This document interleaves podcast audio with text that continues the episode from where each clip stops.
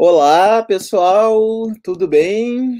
Estamos aí numa nova live do canal. Tivemos nossa última na terça-feira com o JP Carron e o, e o Ilan sobre aceleracionismo e hoje nós vamos falar com. Tivemos nossa última na terça-feira com o JP Carron. E... Esqueci de fechar o. Esqueci de fechar o meu aqui, YouTube. É... Que coisa irritante ouvir a voz, a sua própria voz, né?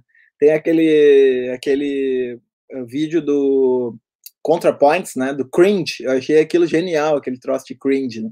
é a sensação que tu tem de mal-estar quando ouve tua própria ouve tua própria voz, ouve tua própria imagem.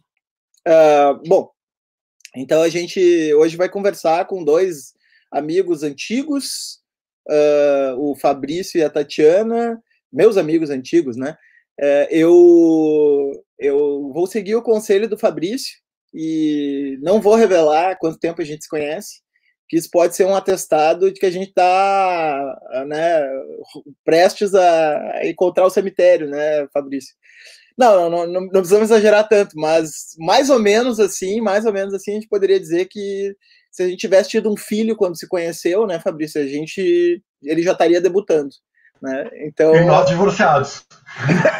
Certamente também, certamente também. Ou ia ser um casamento muito, né, muito selvagem, né? Aqueles casamentos só, só de ocasiões uh, tensas, né?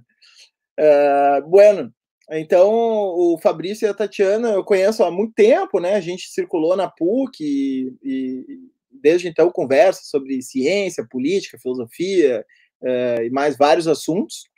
E, e hoje eu eu não costumo fazer uma longa apresentação, assim, né? Nós, nós, nós todos damos aula uh, na, nas universidades ali da, da, da, região metropolitana, eles na La Salle e eu do, do, Rio Grande do Sul, né? E eu na, na Ubra. E, enfim, essa, esse é o nosso estado atual, mas não vou me esticar muito, porque isso aqui não é encontro acadêmico, então vou, vou priorizar aqui as nossas, as nossas falas, a, essas apresentações formais. Uh, eu pensei em falar hoje na live não sobre um assunto muito fechado, assim. Uh, pensei, na verdade, em, em, a gente fazer um, um apanhado geral do que está rolando. Uh, o Fabrício e a Tatiana têm uh, posições muito interessantes sobre tudo que está rolando e acho que vai dar uma boa conversa. Quando eu marquei essa live, nem tinha começado o estouro nos Estados Unidos, né? Então, a rigor, assim, a coisa mudou de uma forma, uma forma drástica aí nesses dias que se passaram. E o Fabrício e a Tatiana, inclusive, moraram nos Estados Unidos, mas para além de terem morado, também têm um conhecimento grande sobre a, a, a história intelectual dos Estados Unidos e, né, e uma série de questões relacionadas com os Estados Unidos que podem nos ajudar a pensar isso aí. Então eu pensei hoje, mais ou menos, a gente fazer um apanhado geral uh, disso que está rolando. Hoje eu estou bebendo aqui essa cachaçinha da que vem lá da região alemã gaúcha. É uma cachaça interessante, assim, bem diferente das cachaças uh, à moda mineira, assim, uh, por exemplo, que são as que eu estou mais acostumado a tomar, um, mais fraquinha, assim, mas é, é boa. Vou tentar não ficar muito bêbado hoje durante a live, né? Senão o pessoal fica chateado. Uh, para começo de conversa, né? Eu acho que o Fabrício podia nos responder se ele está vestido na parte de baixo. Não, infelizmente eu estou vestido na parte de baixo, porque está fazendo um relativo frio aqui na sala, e também porque a Tatiana me proibiu de biscoitar na internet, Moisés. Eu sou terminantemente proibido de biscoitar na internet. Não que tenha muita gente interessada em me ver biscoitando na internet, né, mas eu estou terminantemente proibido de biscoitar. Então, infelizmente, eu estou de bermuda, Moisés. Estou de bermuda. Então, isso quer dizer que tu fez propaganda enganosa? Eu fiz propaganda enganosa, mas, mas eu disse que eu ia tirar a roupa no final para divulgar o nosso próximo episódio. E assim, é uma coisa que a gente pode deixar em suspenso, para, os, para mas eu não sei se isso vai tirar a gente da live, né? Ou, ou, ou, não, é meu medo é afastar as pessoas da live e também poder te gerar um processo de responsabilidade civil objetiva diante do trauma. Né? Então, é, essa é a outra preocupação que eu tenho, pontual aqui, né? Mas assim, é uma coisa que pode ser conversada, né? A gente está acompanhando os comentários ali ao lado. Tá bem, tá bem. Não, mas uh, se for enganoso, o canal agradece também. A gente usa estratégias uh, selvagens de cassação de audiência também. Uh, e aí, Tati, tudo bom? Como é que tá? Tô ótima, Moisés. Feliz de estar aqui contigo. Fazia tempo que a gente não se via, né? E eu preciso dizer que eu adorei o tema super aberto, assim, porque eu acho que a última vez que a gente teve uma conversa dessas foi no aniversário do Achute, né? Uhum. O que já faz um bom tempo. Então, assim, eu tava com saudades. Feliz de estar aqui. É verdade, é verdade, com certeza. Um, Moisés, eu até ia dizer agora, eu vi ali no, no YouTube que o pessoal perguntou qual é a nossa formação, né? Uh, no caso, uh, ali, o Alex perguntou qual é a nossa formação. Eu sou professor de uh, política e direito na La Salle, especialmente na área de estratégia, preferências, nessa parte mais de teoria formal, a gente chama, né? Teoria das sanções, essas coisas chatas. Uh, e no direito eu sou mais da parte que a gente chama de direito propedêutica, ali na área de introdução, filosofia do direito, esse tipo de coisa. E atualmente estou dando aula no PPG de Educação da La Salle. Então, é isso. E eu sou também professora na La Salle de História e Relações Internacionais. A minha formação é super de humanas, assim. Eu tenho graduação em História, graduação em Ciências Sociais, mestrado em RI e doutorado em Ciência Política. E atualmente eu acho que eu descrevo o que eu faço como uma sociologia política, uma sociologia histórica política. Uh, mas é isso, eu estou interessada em entender política internacional e política doméstica. O Fabrício cumprimentando os alunos. Ó. Oi, Não, pessoal. beleza, beleza. Uh, eu vou começar com uma pergunta que eu estava a fim de fazer para o Fabrício, depois tem uma também boa para Tati. Fabrício, Liberal é xingamento? Cara, eu acho que pode ser. É, e eu acho que também.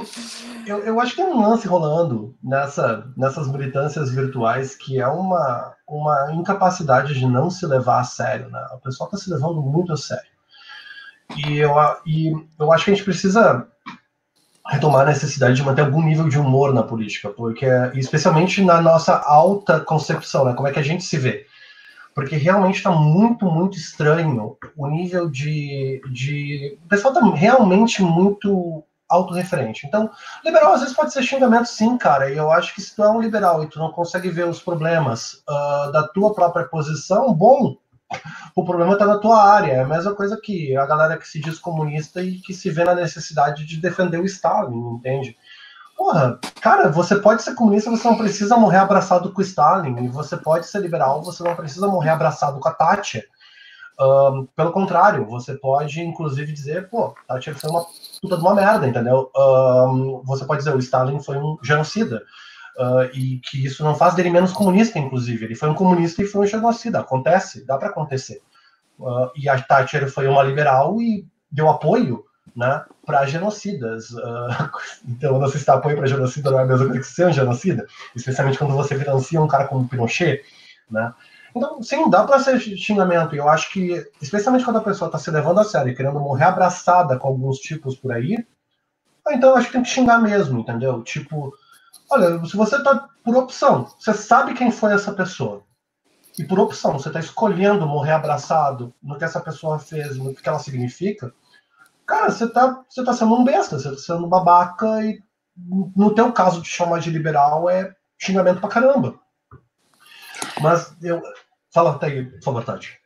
Não, eu ia te perguntar se, se vocês não acham, na verdade, para vocês dois, que a gente está vivendo um momento um pouco dogmático. E eu acho muito curioso esse retorno dessas identificações, digamos assim, ideológicas tão claras e tão nitidamente, uhum. as pessoas efetivamente se identificando como eu sou comunista, eu sou anarquista, eu sou liberal. E me parece que, claro, generalizando aqui, não é todo mundo que faz isso, mas que a gente tem um retorno dogmático a esses rótulos, né? Eu sempre fico pensando isso em contraste com a nossa geração, que é uma geração que tem isso um pouco esvaziado, assim. Eu não me lembro de quando nós nos conhecemos, por exemplo, da gente estar tá tão preocupado com, com isso, sabe? E me parece que essa questão do se o liberal é xingamento, se o comunista é xingamento, se todo comunista tem que defender o Stalin, passa por isso, entende? Por uma, por uma compreensão dessas teorias que é monolítica, assim, e que, uhum. e que preclui que, e que não consegue se aproximar de uma crítica interna também. Eu queria ouvir vocês um pouco sobre isso, porque é um troço que eu queria conversar com vocês dois há algum tempo. É, eu, Moisés, por favor, me interrompe, tá? Mas, assim, a, a, a questão para mim, Tati, é uma coisa que a gente conversa bastante sobre isso. Eu não sei se quando a gente estava no início do nosso mestrado, por exemplo, quando, quando nós três nos conhecemos, basicamente, né? Uh, a gente não tinha algumas compreensões um pouco monolíticas e talvez esse processo de cortar o cordão umbilical seria um pouco, uh, já te respondo, Felipe, seria um pouco o processo de amadurecimento, tá? Uh, e talvez o posturamento que a gente esteja vendo agora ele seja mais um resultado das redes, porque dentro das redes o pessoal tem essas colas. Então, para você pertencer dentro do, dentro do grupo, né, que é um grupo do WhatsApp, que é um grupo dentro do Twitter, que é um grupo, então é um grupo de afetos, né? Você tem que performar. Eu não sei se eu estou usando performar aqui no contexto que a Butler, que a Butler utilizaria, tá? Eu estou usando performar num sentido bem, bem não inflacionado, bem simples você tem que performar a identidade. E daí, daí começa uma briga para ver quem performa mais. E era uma coisa que eu acho que para nossa geração rolava no DCE, rolava no centro acadêmico, rolava dentro de grupos mais nichos, a gente não via, porque ficava dentro do grupo. E dentro do grupo tinha isso, mas a gente não via. Como agora está tudo público, os grupos, os grupos transformam isso num espetáculo público, né? Vai para o Twitter, vai para o Facebook, quem, quem, quem quer que ainda use aquela porcaria uh, vai para o Instagram, vai para o Medium, vai para mil e uma outras redes, acaba se tornando uma coisa mais visível. Mas se você participava de movimento estudantil, você via isso, né? Se você estava dentro das, por exemplo, das diferentes facções dentro do Partido dos Trabalhadores, tinha lá a DS, o Trabalho, o pessoal performava muito isso, tinha muito essa essa questão de mostrar aderência, né? Até para se, se fazer parte do grupo. Então, eu acho que isso faz parte do processo respondendo a questão dos livres, cara, eu acho muito bom que a galera tá saindo do armário, tá? Então eu acho muito bom que o pessoal tá falando em público, é isso aqui que eu acredito, é para isso aqui que eu tô indo. O Livres me parece ser um grupo bem heterogêneo, tem de tudo no Livres, né? Tem a galera que quer passear na praça de tanque, e tem a galera que basicamente quer o mínimo uh, possível de intervenção do Estado na própria vida. Tem a galera que é pró-gay, pró-aborto, abolicionista penal, dando livres. E tem a galera que é quase um cap. Né? Então o movimento é bem heterogêneo. Uh... Peraí, peraí, peraí. Abolicionista penal dentro do livro tem, existe? Tem, tem, tem. Mais de um. Só que é um abolicionista, um. é um abolicionismo penal bizarro, assim, porque ele passa por um determinismo psicológico Isso. estranhíssimo, Moisés. É, é a galera que passa pelo abolicionismo penal ali da linha do. Cara, eu tenho um trauma com esse maluco que eu esqueço o nome dele sempre, do Sam Harris. Tá? É a galera que passa pelo Sam Harris ali. Que, que é uma galera que tem uma tese relativamente abolicionista, né? Uh, mas que é uma galera, esse abolicionismo científico, né? Uh, tem, tem uma galera dessa linha dentro do movimento. E tem uma galera super conservadora de direita que se diz liberal porque é a favor da Bolsa de Valores e da balança comercial. Tem de tudo dentro do movimento. E meu, a minha bronca com o movimento é, eu tretei com o movimento duas vezes, e as duas vezes que eu tretei, o reflexo condicionado dos caras foi me chamar de petista. Tipo, e eu achei o troço uma deselegância. Tipo, não que me importe, pode me chamar do que quiser, foda-se. Mas, tipo, sério, cara? Tipo, tem uma. Tem, tô tentando dialogar aqui e a resposta de vocês ao fato que o, vocês escolheram serem neutros com relação ao Bolsonaro, o que eu acho um escândalo. Tá? Desculpa, acho. O movimento liberal dizer faz o que tu quiser com o Bolsonaro, eu acho meio bizarro, desculpa, acho. Eles fizeram mais dizer, do que isso, né? Eles fizeram uma equivalência bastante estranha para os dois e campos. Faz, e tem uma galera dentro do movimento que ainda faz. Tá? E daí eu acho que é complicado, porque vamos cair na real que você está mentindo. Você está fazendo equivalência entre esses dois momentos políticos no Brasil, você está mentindo. E eu digo isso como alguém que não tem a menor simpatia pelo Lula. Mas se você está fazendo equivalência entre o momento Lula e o momento Bolsonaro, você está mentindo. Você está mentindo desaladamente. Se você é uma pessoa inteligente, você sabe que você está mentindo. Não tem equivalência, cara. Mas, mas, mas aí, eh, depois eu, eu, eu, ah, Enfim, em relação à pergunta da, da Tati, eu, eu tô de acordo com, com a resposta que o Fabrício deu. Assim, olha aí, cara, foi muito fácil. É, peraí, deixa eu, deixa eu mudar aqui. É, enfim, eu ando lendo umas coisinhas, né, sobre plataformas e tal, e, e, de fato parece que a, a ecologia da plataforma ela privilegia uh, um aspecto que, em que uh, tu atrai tanto mais atenção quanto mais tu forma uma identidade. E essa identidade é formada na reputação, né? A partir da interação com os outros. Então, tu tem que estar tá todo o tempo fomentando uma certa diferenciação de nicho é, uhum. em relação aos outros, né? E uma das maneiras que eu acho de, de fazer isso é, é encontrar um gancho. Uh, eu acho que isso, isso foi se formando a partir de diversas. Uh, primeiro, coisas mais leves, assim, sei lá, videogame, K-pop e outras coisas. E aí, gradualmente, foi passando para a história, para aderir a correntes políticas, assim, né?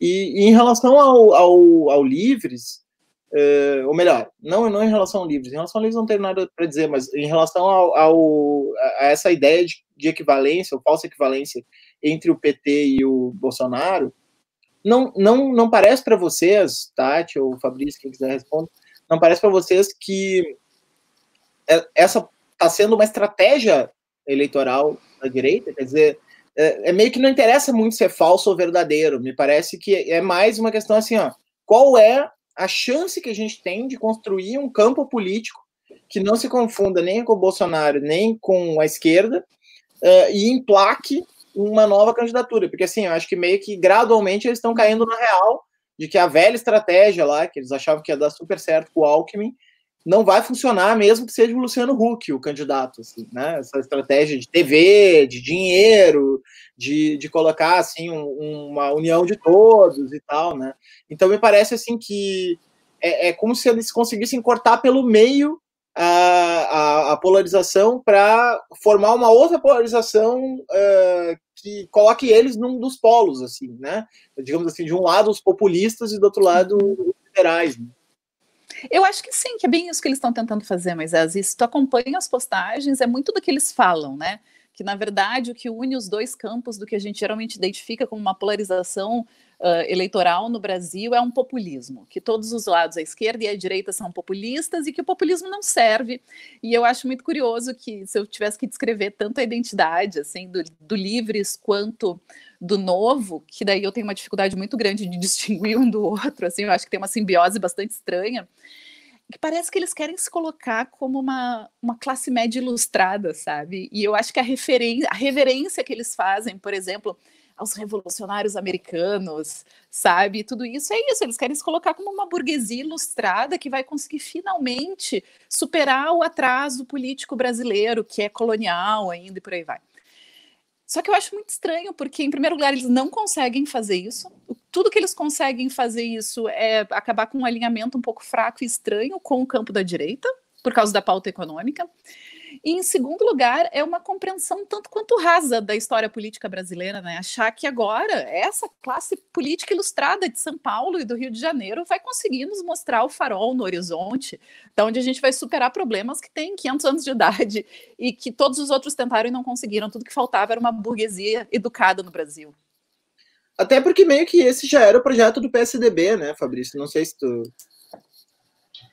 eu acho que tem que fazer algumas distinções, porque tem, uma, tem algumas diferenças importantes, eu acho. Eu acho que o PSDB ele tem uma história um pouco diferente. Sim, tem um pouco dessa questão de querer ser uma classe média ilustrada, mas isso o próprio Partido dos Trabalhadores tem um pouco essa história também. Né? Não dá para negar isso. E vamos combinar, é totalmente legítimo que existam diferentes facções dentro de uma classe média ilustrada, de uma ideia de elite liberal. Né? Eu acho que o PSDB tentou ser isso sim, tentou ser uma elite liberal para responder um pouco à ideia uh, do Partido dos Trabalhadores de uma elite mais vinculada aos movimentos sindicais, por um lado, por outro lado, a esquerda da igreja né, e as universidades, que estavam muito fortes dentro da origem do Partido dos Trabalhadores, da, da galera que não era do movimento sindical. Né, então, a galera que não era do movimento sindical geralmente tinha um desses três perfis. Era, era ou universidade, dois na verdade, né? Ou universidade ou a esquerda católica. Né? Eram esses os dois perfis que a gente tinha. E se fosse um triângulo, era a galera sindical, né, dos sindicatos, esquerda católica e um pouco o pessoal do perfil universitário. E, eu acho que teve um cisma aí com essa questão do perfil universitário que foi dar um tanto no PSDB. Né, que o PSDB vai pegar vários dos cérebros ali Uh, alguns deles, inclusive, que estavam inicialmente no PT, tipo Antônio Hohlfeld, e trazer. O que eu acho que vem no, a, a, com relação ao livres e ao, e, e, ao novo é uma outra tendência. Uh, não não estou sendo conspiracionista, isso é documentado, que é a influência de think tanks austríacos, holandeses, americanos na formação de jovens brasileiros. E aqui vamos sair do armário, tá? Inclusive eu. Eu sou um cara que, quando jovem, foi formado por um think tank americano. A Comissão Fulbright pagou a minha, a minha, a minha, a minha educação e a da Tatiana.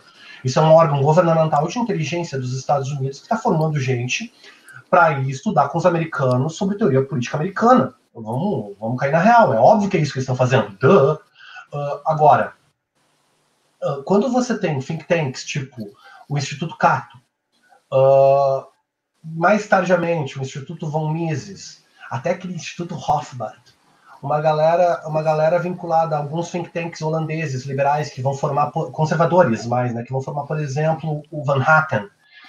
O que, que é isso? Isso é primeiro movimento conservador no Brasil se dando conta que eles não tinham referências. Então, o movimento conservador chega no final da década de 90 no Brasil e ele não tem resposta ao Fórum Social Mundial. Não tem.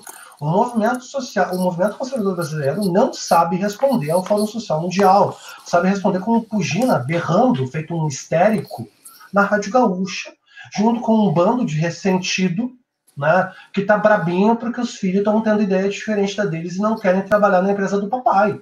É isso que acontece inicialmente.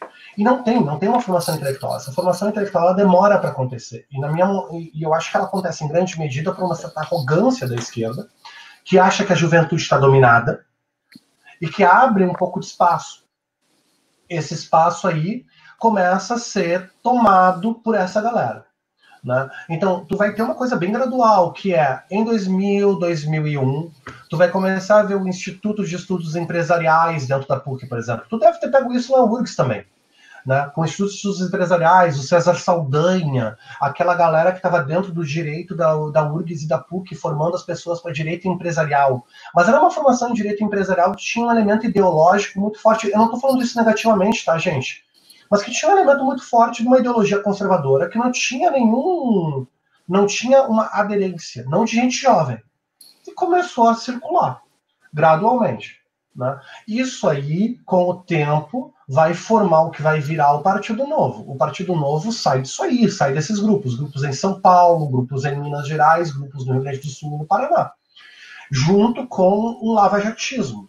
Mas se a gente for pegar um cara como o Moro, o cara como o Moro é um cara que é formado nessa lógica. É uma primeira geração que é formada por, esses, por, por essa galera. Ele é um cara jovem, ele, ele entra como juiz muito jovem, e ele está sendo formado nesse neoconservadorismo brazuca, que quer ser, em alguma medida, liberal. É esse neoliberalismo conservador, né?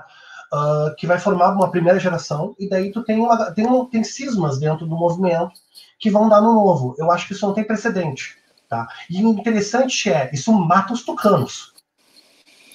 Mata os tucanos. Os tucanos estão mortos. A liderança jovem dos tucanos é o Fernando Henrique Cardoso. Mas é sério, quem é a liderança jovem dos tucanos? É o Cardoso, caralho. Tipo, é, é bizarro tu pensar isso. Então, isso, isso, isso deu esse troço que o novo, muita gente diz, ah, o novo é o PSDB laranja. Não, não é, cara, isso é um engano.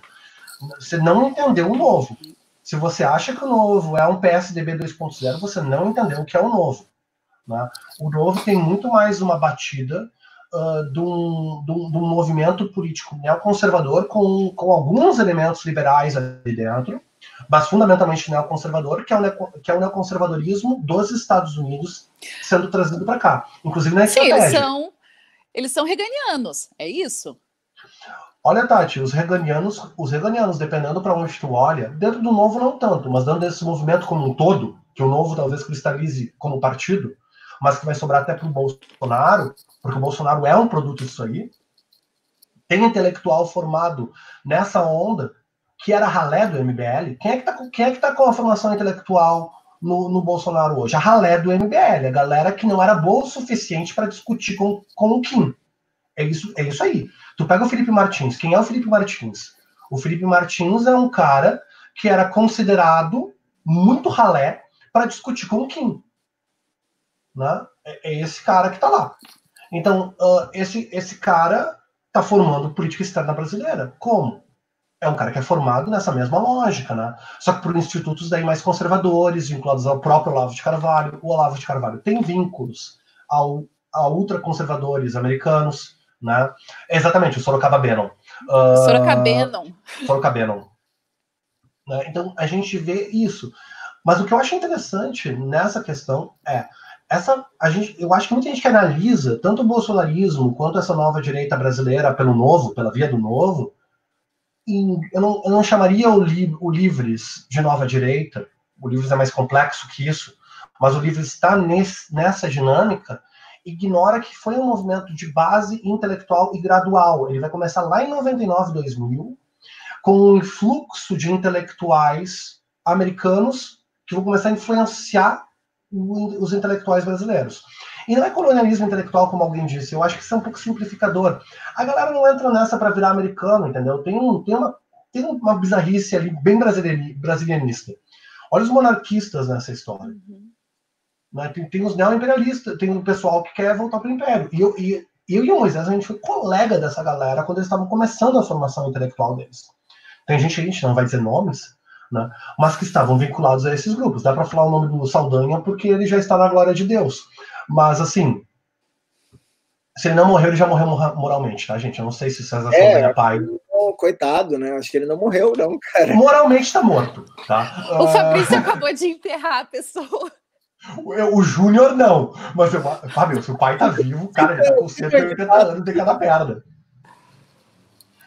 Mas é isso, pelo menos é a minha interpretação desse processo todo, Moisés. Eu falei demais aí, falei um pouco. Uhum. Não, tá tranquilo, tá tranquilo. Acho que foi bom. Eu queria puxar um gancho para a tática, que é o seguinte: ó. É, em geral, a gente tem observado que a ascensão da, da, da extrema-direita no resto do mundo, né, no caso de Hungria, Polônia, mesmo no Trump, sob certo aspecto, até quero saber se tu concorda com isso ou não, é, ela tem elementos é, que, digamos assim, são muito próximos do, de, de, de, uma ideia de nacionalismo, de uma ideia de, inclusive, ir contra o liberalismo, né? Tem até a uhum. polêmica, aquela daquele termo que o Orbán cunhou, do, das democracias iliberais, né? Que seria, seria uma democracia não, não liberal. Uh, e o que é engraçado é que essa onda, quando chegou no Brasil, essa onda de extrema-direita no Bolsonaro, parece que aparentemente chegou 20 anos atrasada, né? Parece que a gente está vivendo, em termos econômicos, o momento que é, o pessoal estava vivendo lá no final da década de 70, início da década de 80, né? então não são 20 anos, né? são 40 anos. É,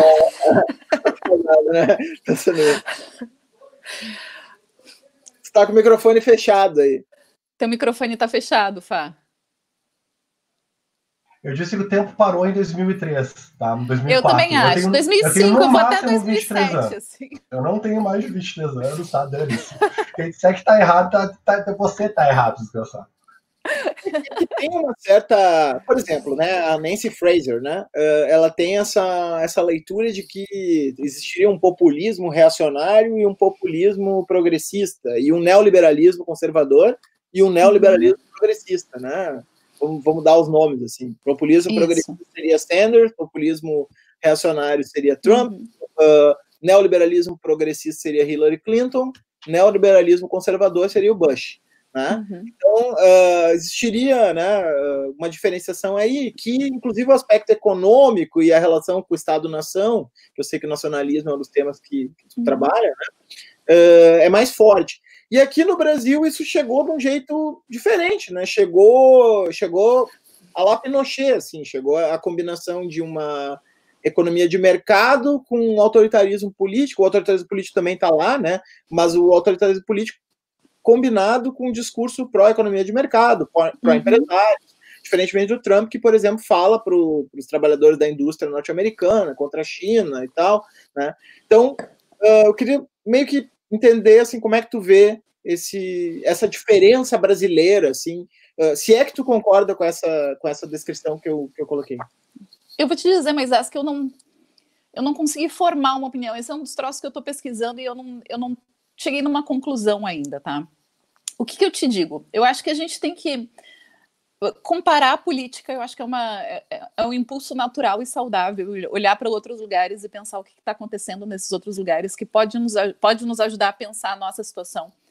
Bom, não é à toa que é um ramo inteiro da ciência política, né, que é a política comparada, e que eu acho que é um ramo maravilhoso, assim, nos ajuda a entender tendências mundiais, pensar o que, que são essas instituições que a gente tanto fala, né. Um, a gente fica comparando Trump com o Bolsonaro e o Bolsonaro com o Trump e por aí vai.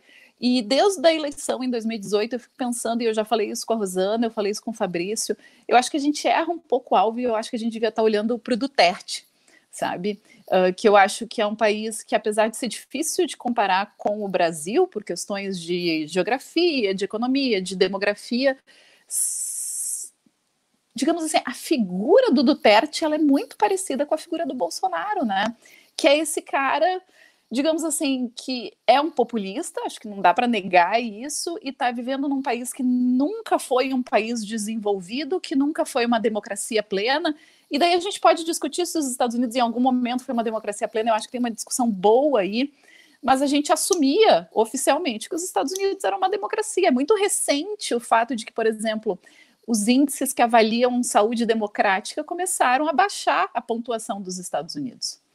Uh, então, eu, eu acho que tem esse lado. Eu não sei se a gente está necessariamente atrasado, porque eu fico pensando se a diferença que a gente percebe, por exemplo, entre o que está acontecendo nos Estados Unidos e o que está acontecendo no Brasil, não, não é uma diferença institucional. É isso.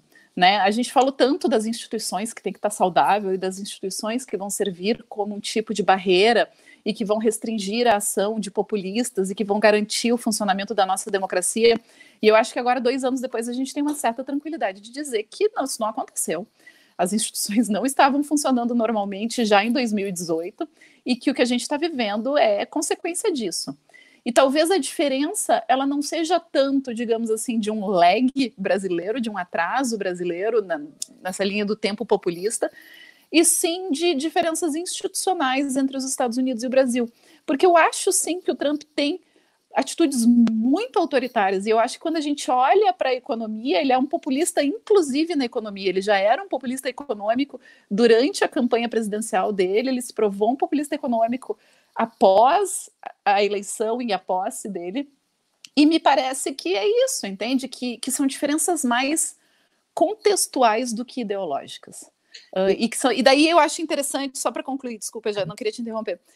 Um, e que daí a gente tem que considerar, e daí eu quero puxar a bola um pouco para o meu campinho de quais são, quais são, digamos assim, como é que a, a localização em termos de poder e de riqueza do Brasil e dos Estados Unidos no sistema internacional acabam afetando a possibilidade de desenvolvimento desse populismo autoritário no Brasil e nos Estados Unidos, respectivamente. Né? Porque, ainda que eles sejam muito parecidos, me parece que a gente tem alguns constrangimentos ou alguns condicionamentos de âmbito internacional que dão uma maior vazão para o Trump e que constrangem mais o Bolsonaro.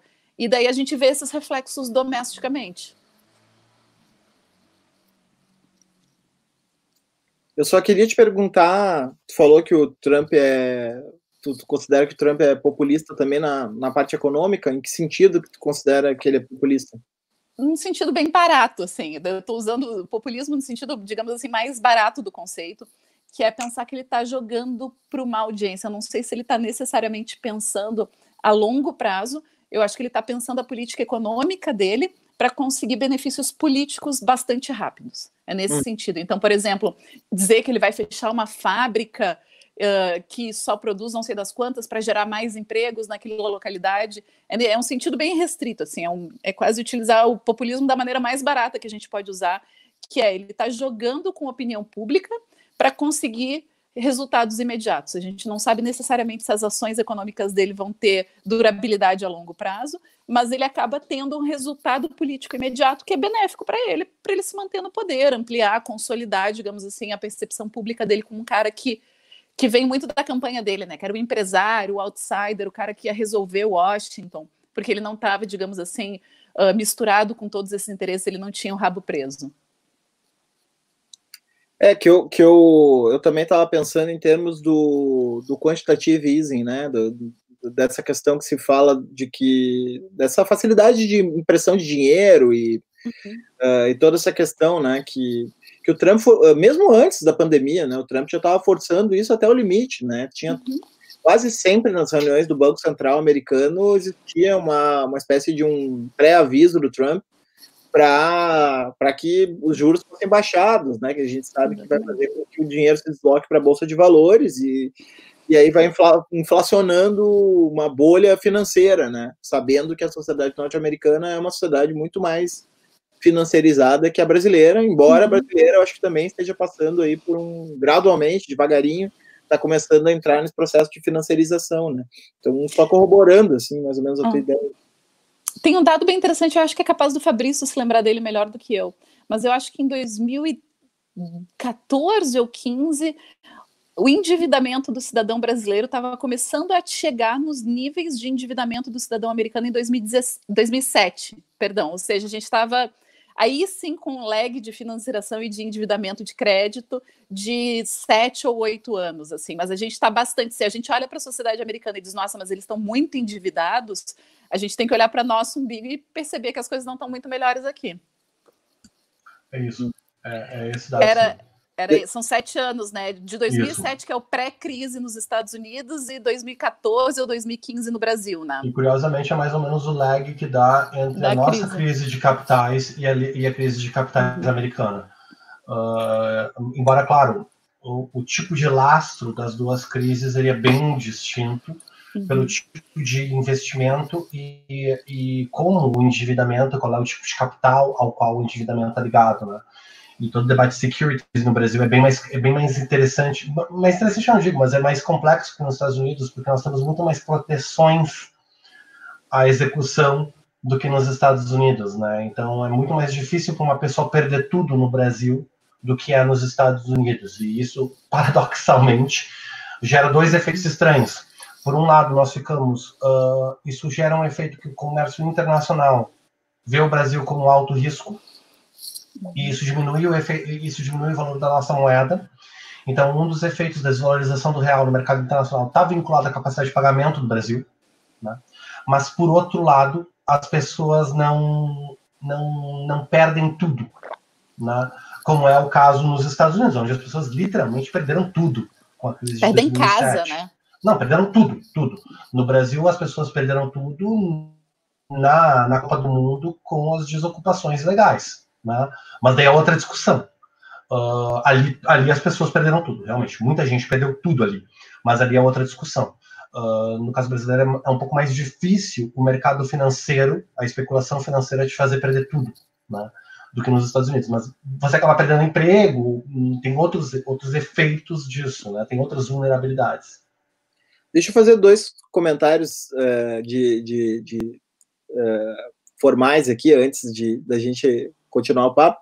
Primeiro é que o pessoal aqui nos comentários cumprimentou os gatos do Fabrício e da Tati. Né? Queria dizer que a Magnólia está fazendo uma participação especial aqui atrás. Vocês já... Ai! Então, Ela tá bem quietinha também. ali. É, oi para Magnólia ali, que está ali atrás, né, participando da live também, né, na serenidade dos gatos a vida que a gente inveja, né? É, do gato. E, e, o segundo ponto é que o pessoal tá. Olha aí. Dali. E já mostrou a bunda também para nós, né? É, eu ia dizer, ele não mostrou, ele não fez um bunda lelê, mas o cofrinho apareceu, né? É, ele cumpriu a promessa, né? Ele cumpriu a promessa. é. Não ouviu, né? Não. Depois, puta, então, não vou te contar o que a gente falou agora. Não, estava gozando que tu desceu, que tu se abaixou para pegar o, o gato e, e aí entregou a. Entregou tu cumpriu a tua promessa.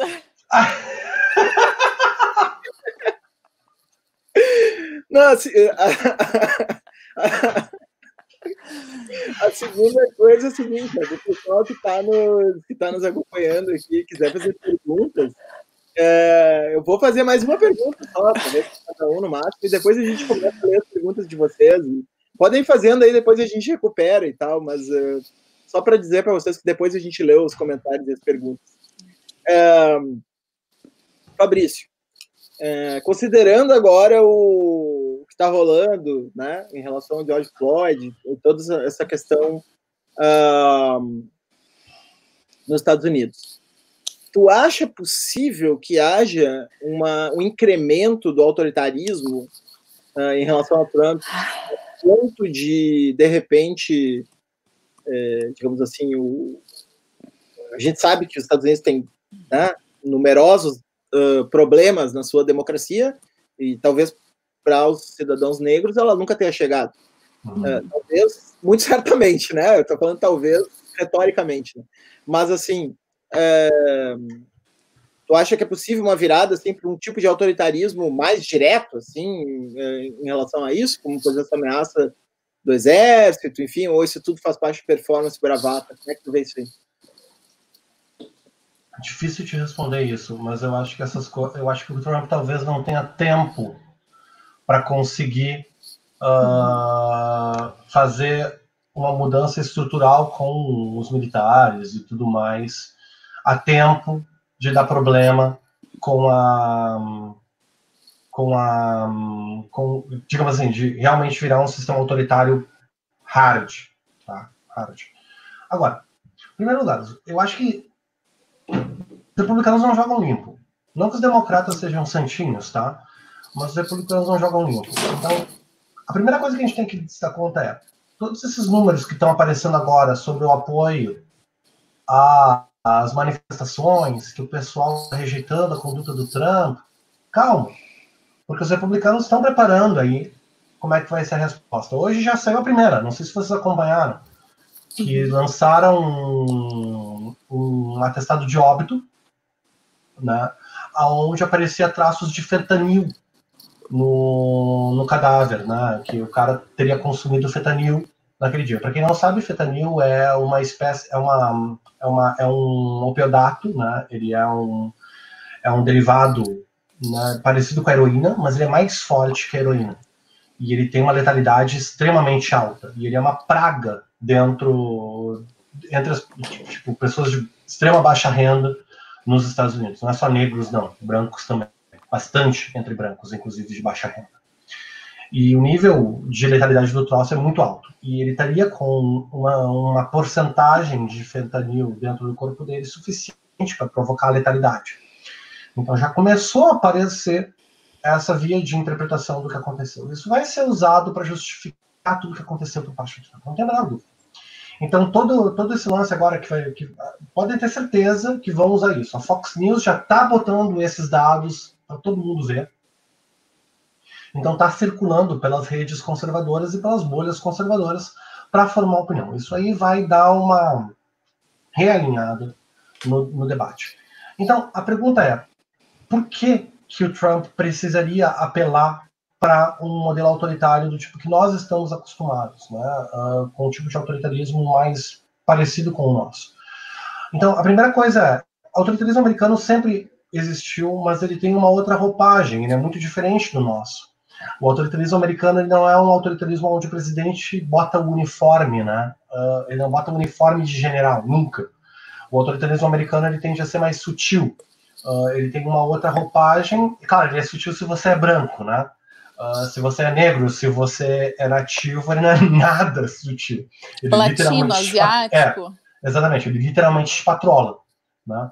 Uh, mas do ponto de vista da performance que a gente espera do autoritarismo, ele, ele tende a ter uma outra roupagem. Então, eu te responderia isso dizendo o seguinte: eu vejo o Trump usando todos os truques do livro que ele tem para não permitir que a eleição seja ganha pelos democratas é autoritário? É claro que isso é autoritário.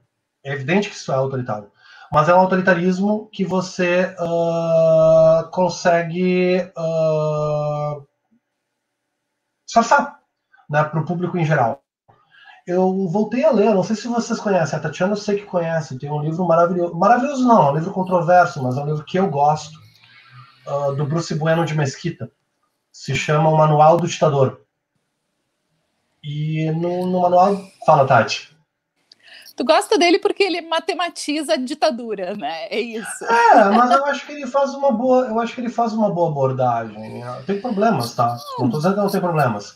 mas eu acho que ele explica bem como, como um governo pode se organizar de forma autoritária sem que ele pareça autoritário. E ele pega três níveis, Moisés. Não sei se tu conhece o trabalho do. Não. Ele pega três níveis. Ele vai dizer que você tem três tipos de uh, articulação política. Ou três tipos de atores, de grupos que você precisa articular politicamente. Ele chama um de intercambiáveis, o outro de influenciadores e o outro de financiadores. São três grupos. E ele vai dizer que a organização democrática ela tende a ser plural nos três níveis. Ela é plural nos intercambiáveis, ela tem muitas pessoas para quem ela entrega o produto. Ela é plural nos influenciadores, que são as pessoas para quem falam esses diferentes influenciadores. E ela é plural nos, nos financiadores, porque cada, cada financiador financia um tipo de influenciador. Né? Uh, as ditaduras ou os regimes autoritários eles fazem o contrário, eles centralizam em poucos influenciadores e poucos financiadores, que conseguem reter capital e reter capital social, capital financeiro de um lado pelos financiadores e social pelos influenciadores, para atingir um número de intercambiáveis suficiente para afetar a eleição. E como nos Estados Unidos nós temos uma eleição colegiada, tu consegue ganhar a eleição com um número baixo de intercambiáveis. Uh, tem um cálculo que eu andei vendo que com 6% de diferença, ou seja, mais de 10 milhões de votos de diferença, você ainda consegue vencer, tá? Tendo a minoria dos votos. Ou seja, é possível você vencer no colégio eleitoral tendo 10 milhões de votos a menos que a pessoa que perdeu. Então, isso significa que os intercambiáveis eles podem ser um grupo menor. E eu acredito que o, que o, que o Trump está apostando com todas as fichas dele nisso, que ele vai conseguir mobilizar os intercambiáveis tá? e alienar o tipo de audiência que os democratas precisam. Como é que ele vai fazer isso?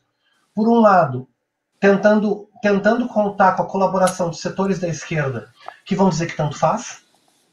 Isso vai acontecer, nós sabemos que isso vai acontecer, já está acontecendo.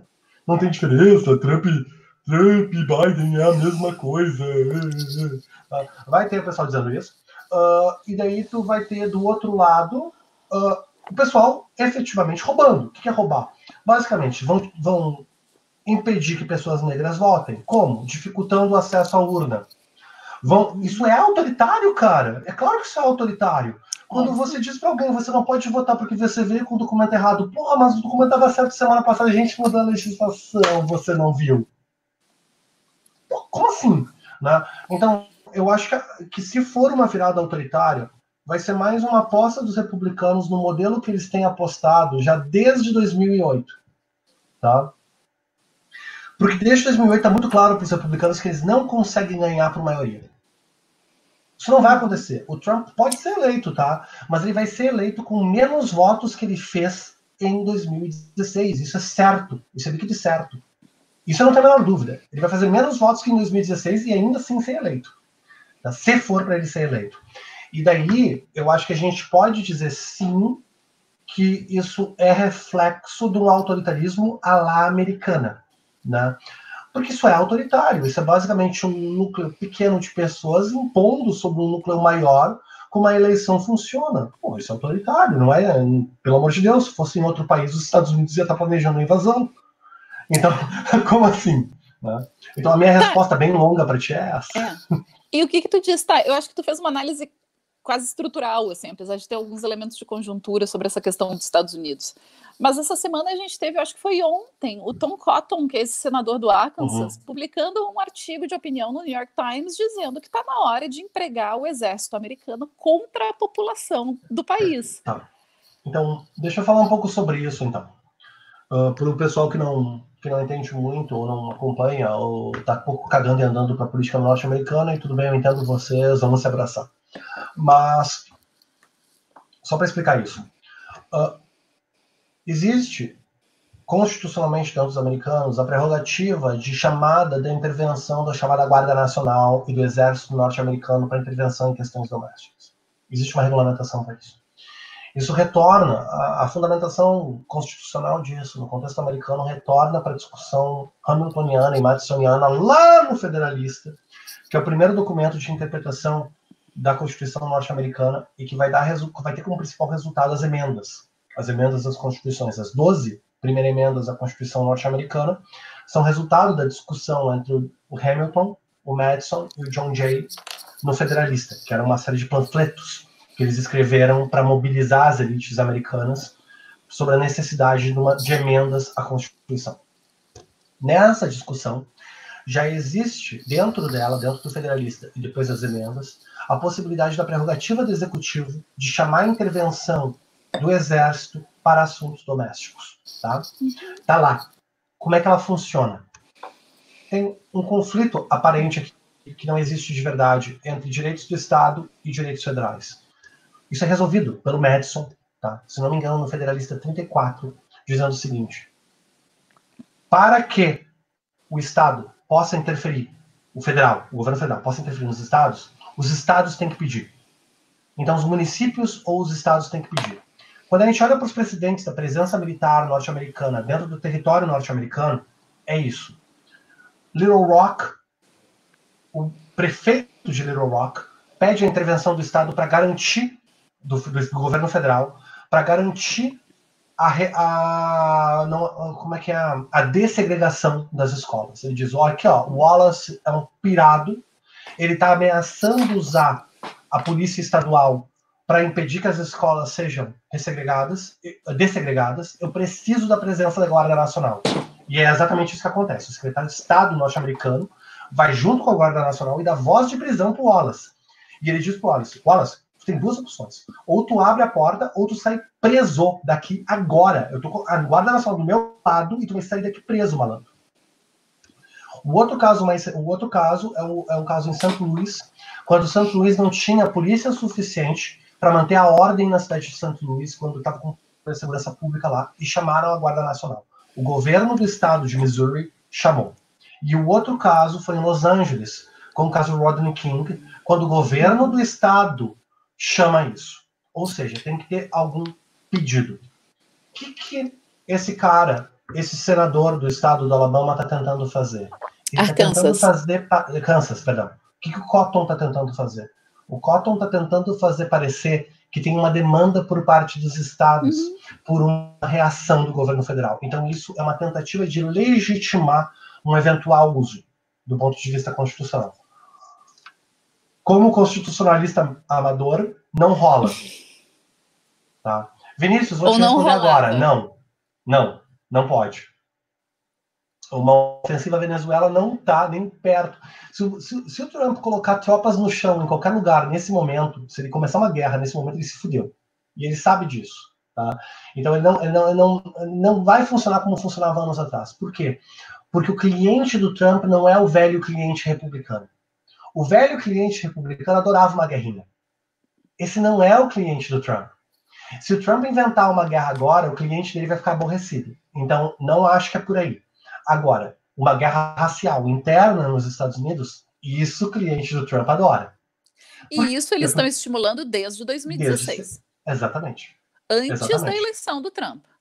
É só vocês verem a, reação do Trump ao evento em Charlottesville, na, em Virgínia, quando tem um supremacista branco celebrando os segregacionistas, e o Trump diz: não, mas tem gente ruim de tudo que é lado. Para quem não acompanhou o evento em Charlottesville, que é logo depois das eleições do Trump em 2016, o evento dos 300 em Brasília está espelhado naquele evento. É a mesma estética. Aquelas tochas que são as tiki, como é que é? Tiki torches estão lá em Charlottesville. A ideia de se mover como um bloco de pessoas mascaradas. Então é isso. E os caras estão estimulando e o Trump está se alimentando disso. Imagina o David Duke fez um endorsement, né? Apoiou a candidatura do Trump. O David Duke, para quem não conhece, é o líder da KKK nos Estados Unidos. KKK é horrível, né? KKK. KKK, mano. Da KKK. KKK. Nos Estados Unidos. E o Trump não denunciou, não, não disse não, muito obrigada. Então, ele está apostando nessa questão de, digamos assim, um conflito racial, de um aquecimento do conflito racial que sempre existiu, permaneceu mesmo depois da eleição do Obama nos Estados Unidos, de maneira muito forte. E também tem que. Então, não se esqueçam, gente. Só eu colocar mais um ingrediente aqui. Depois tem Bora. uma outra para fazer para a Tati em relação a um outro aspecto ali dos Estados Unidos, mas só para a gente fechar essa, essa questão. Na verdade, fechar não se fecha, né? Mas só para a gente, hum. enfim, né? é, foi o que deu para falar. É, da, a questão das milícias, né? Como é que vocês veem, né? Eu li, por exemplo, um livro sobre uh, de 2008 para cá, como que foi crescendo a organização dessas milícias no sul dos Estados Unidos, né? E, e como, digamos assim, foi se formando um exército informal aí de, de não é bem um exército, né? Porque ele, ele é fragmentado, ele é, mas assim como como essa questão toda da cultura de armas misturado com essa ideia de uma resistência entre aspas, que não é resistência, na verdade é controle, né, branco sobre sobre o, o país, uh, foi se juntando e, e, como vocês acham que isso poderia uh, contribuir para essa ideia de uma guerra civil racial? Então, é campo, eu acho que. Não, mas é o teu também. Eu queria que tu falasse um pouco da nossa experiência nos Estados Unidos, na verdade, porque tu acompanhou isso bem de perto. Uh, mas eu acho que um dos pontos que a gente tem que pensar e sempre se lembrar é que a ideia da milícia ela é constitutiva para, digamos assim, para o corpo político norte-americano e que ela remonta à independência dos Estados Unidos. É isso, se a gente for pensar. Inclusive, o governo Trump é ridículo, gente. Eu preciso fazer um, um, aviso. Às vezes eu digo é maravilhoso sobre uns temas horríveis. Eu uso os adjetivos todos errados só porque eu acho fantástico estudar essas coisas. Mas, por exemplo, a Kellyanne Conway, que foi a grande estrategista do Trump durante a campanha dele, que é aquela loirona, vocês já devem ter visto, uma loirona super magra, assim, cabelão comprido na posse do Trump, ela vai vestida do que a gente chama dos Minutemen, que são é a primeira milícia dos Estados Unidos e é uma milícia que surge na guerra de independência para resistir à invasão britânica. Uh, e ela está retomando isso. Então, eu acho que às vezes a gente é um tema que a gente precisa se apropriar, que, que é muito distante da nossa realidade brasileira, mas a gente precisa, ao se aproximar desse tema, lembrar que ele é constitutivo do que a gente entende como sendo a sociedade americana. Nunca existiu Estados Unidos sem existir milícia e sem existir a ideia de que os cidadãos podem se proteger. E isso está muito associado, digamos assim, com a, com, com a dimensão continental dos Estados Unidos e o fato de que talvez mais cedo do que nós no Brasil, eles expandiram para ocupar esse espaço o espaço interno. E, e, sempre teve uma preocupação muito grande, que já é uma preocupação racializada, só que agora contra a população nativa, de como é que nós nos defendemos, nós, os bons cidadãos norte-americanos que estamos desbravando essa terra para o oeste, que estamos arriscando as nossas vidas para consolidar esse país, como é que a gente se defende? E a resposta sempre foi com a formação de milícia. Então, para um americano, falar de milícia não é necessariamente estranho. É claro que no século XX isso dá uma virada um tanto quanto complicada, sobretudo a partir da década de 90, que daí talvez para os nossos uh, para nossa audiência um pouco mais nova se lembrar dos atentados de Oklahoma, por exemplo, seja um pouco seja remoto, assim, uma história antiga, mas já era milícia e já era supremacista branco, né? Então, eu acho, eu só queria fazer essa introdução antes de passar a bola para o Fabrício, porque parece às vezes, pelo menos a impressão que eu tenho quando o debate brasileiro vai falar das milícias, parece que é uma coisa que surgiu agora, que subitamente tem cidadãos que estão se armando e criando grupos paramilitares no interior dos Estados Unidos para, digamos assim, para estarem prontos para agir. Mas não, é um troço histórico, consolidado enraizado na sociedade americana, e de onde o terrorismo doméstico sai, né? É isso. Se a gente vai traçar boa parte, digamos assim, dos incidentes de, que são classificados como terrorismo doméstico nos Estados Unidos, eles todos têm ligação a grupos de milícia no interior do país. Só que é claro que eles são muito menos politizados porque eles são terroristas brancos. É, eu, eu posso, Moisés, não sei se tu quer comentar alguma coisa. Não, vai, vai, vai. Então, uh, isso é importante. Eu queria só comentar uma coisa com relação a isso, porque a Tatiana trouxe a questão das milícias né, e da segunda emenda. Uh, a segunda emenda ela autoriza né, a formação de milícias cidadãs né, armadas com mecanismos de resistência. Isso historicamente faz todo sentido.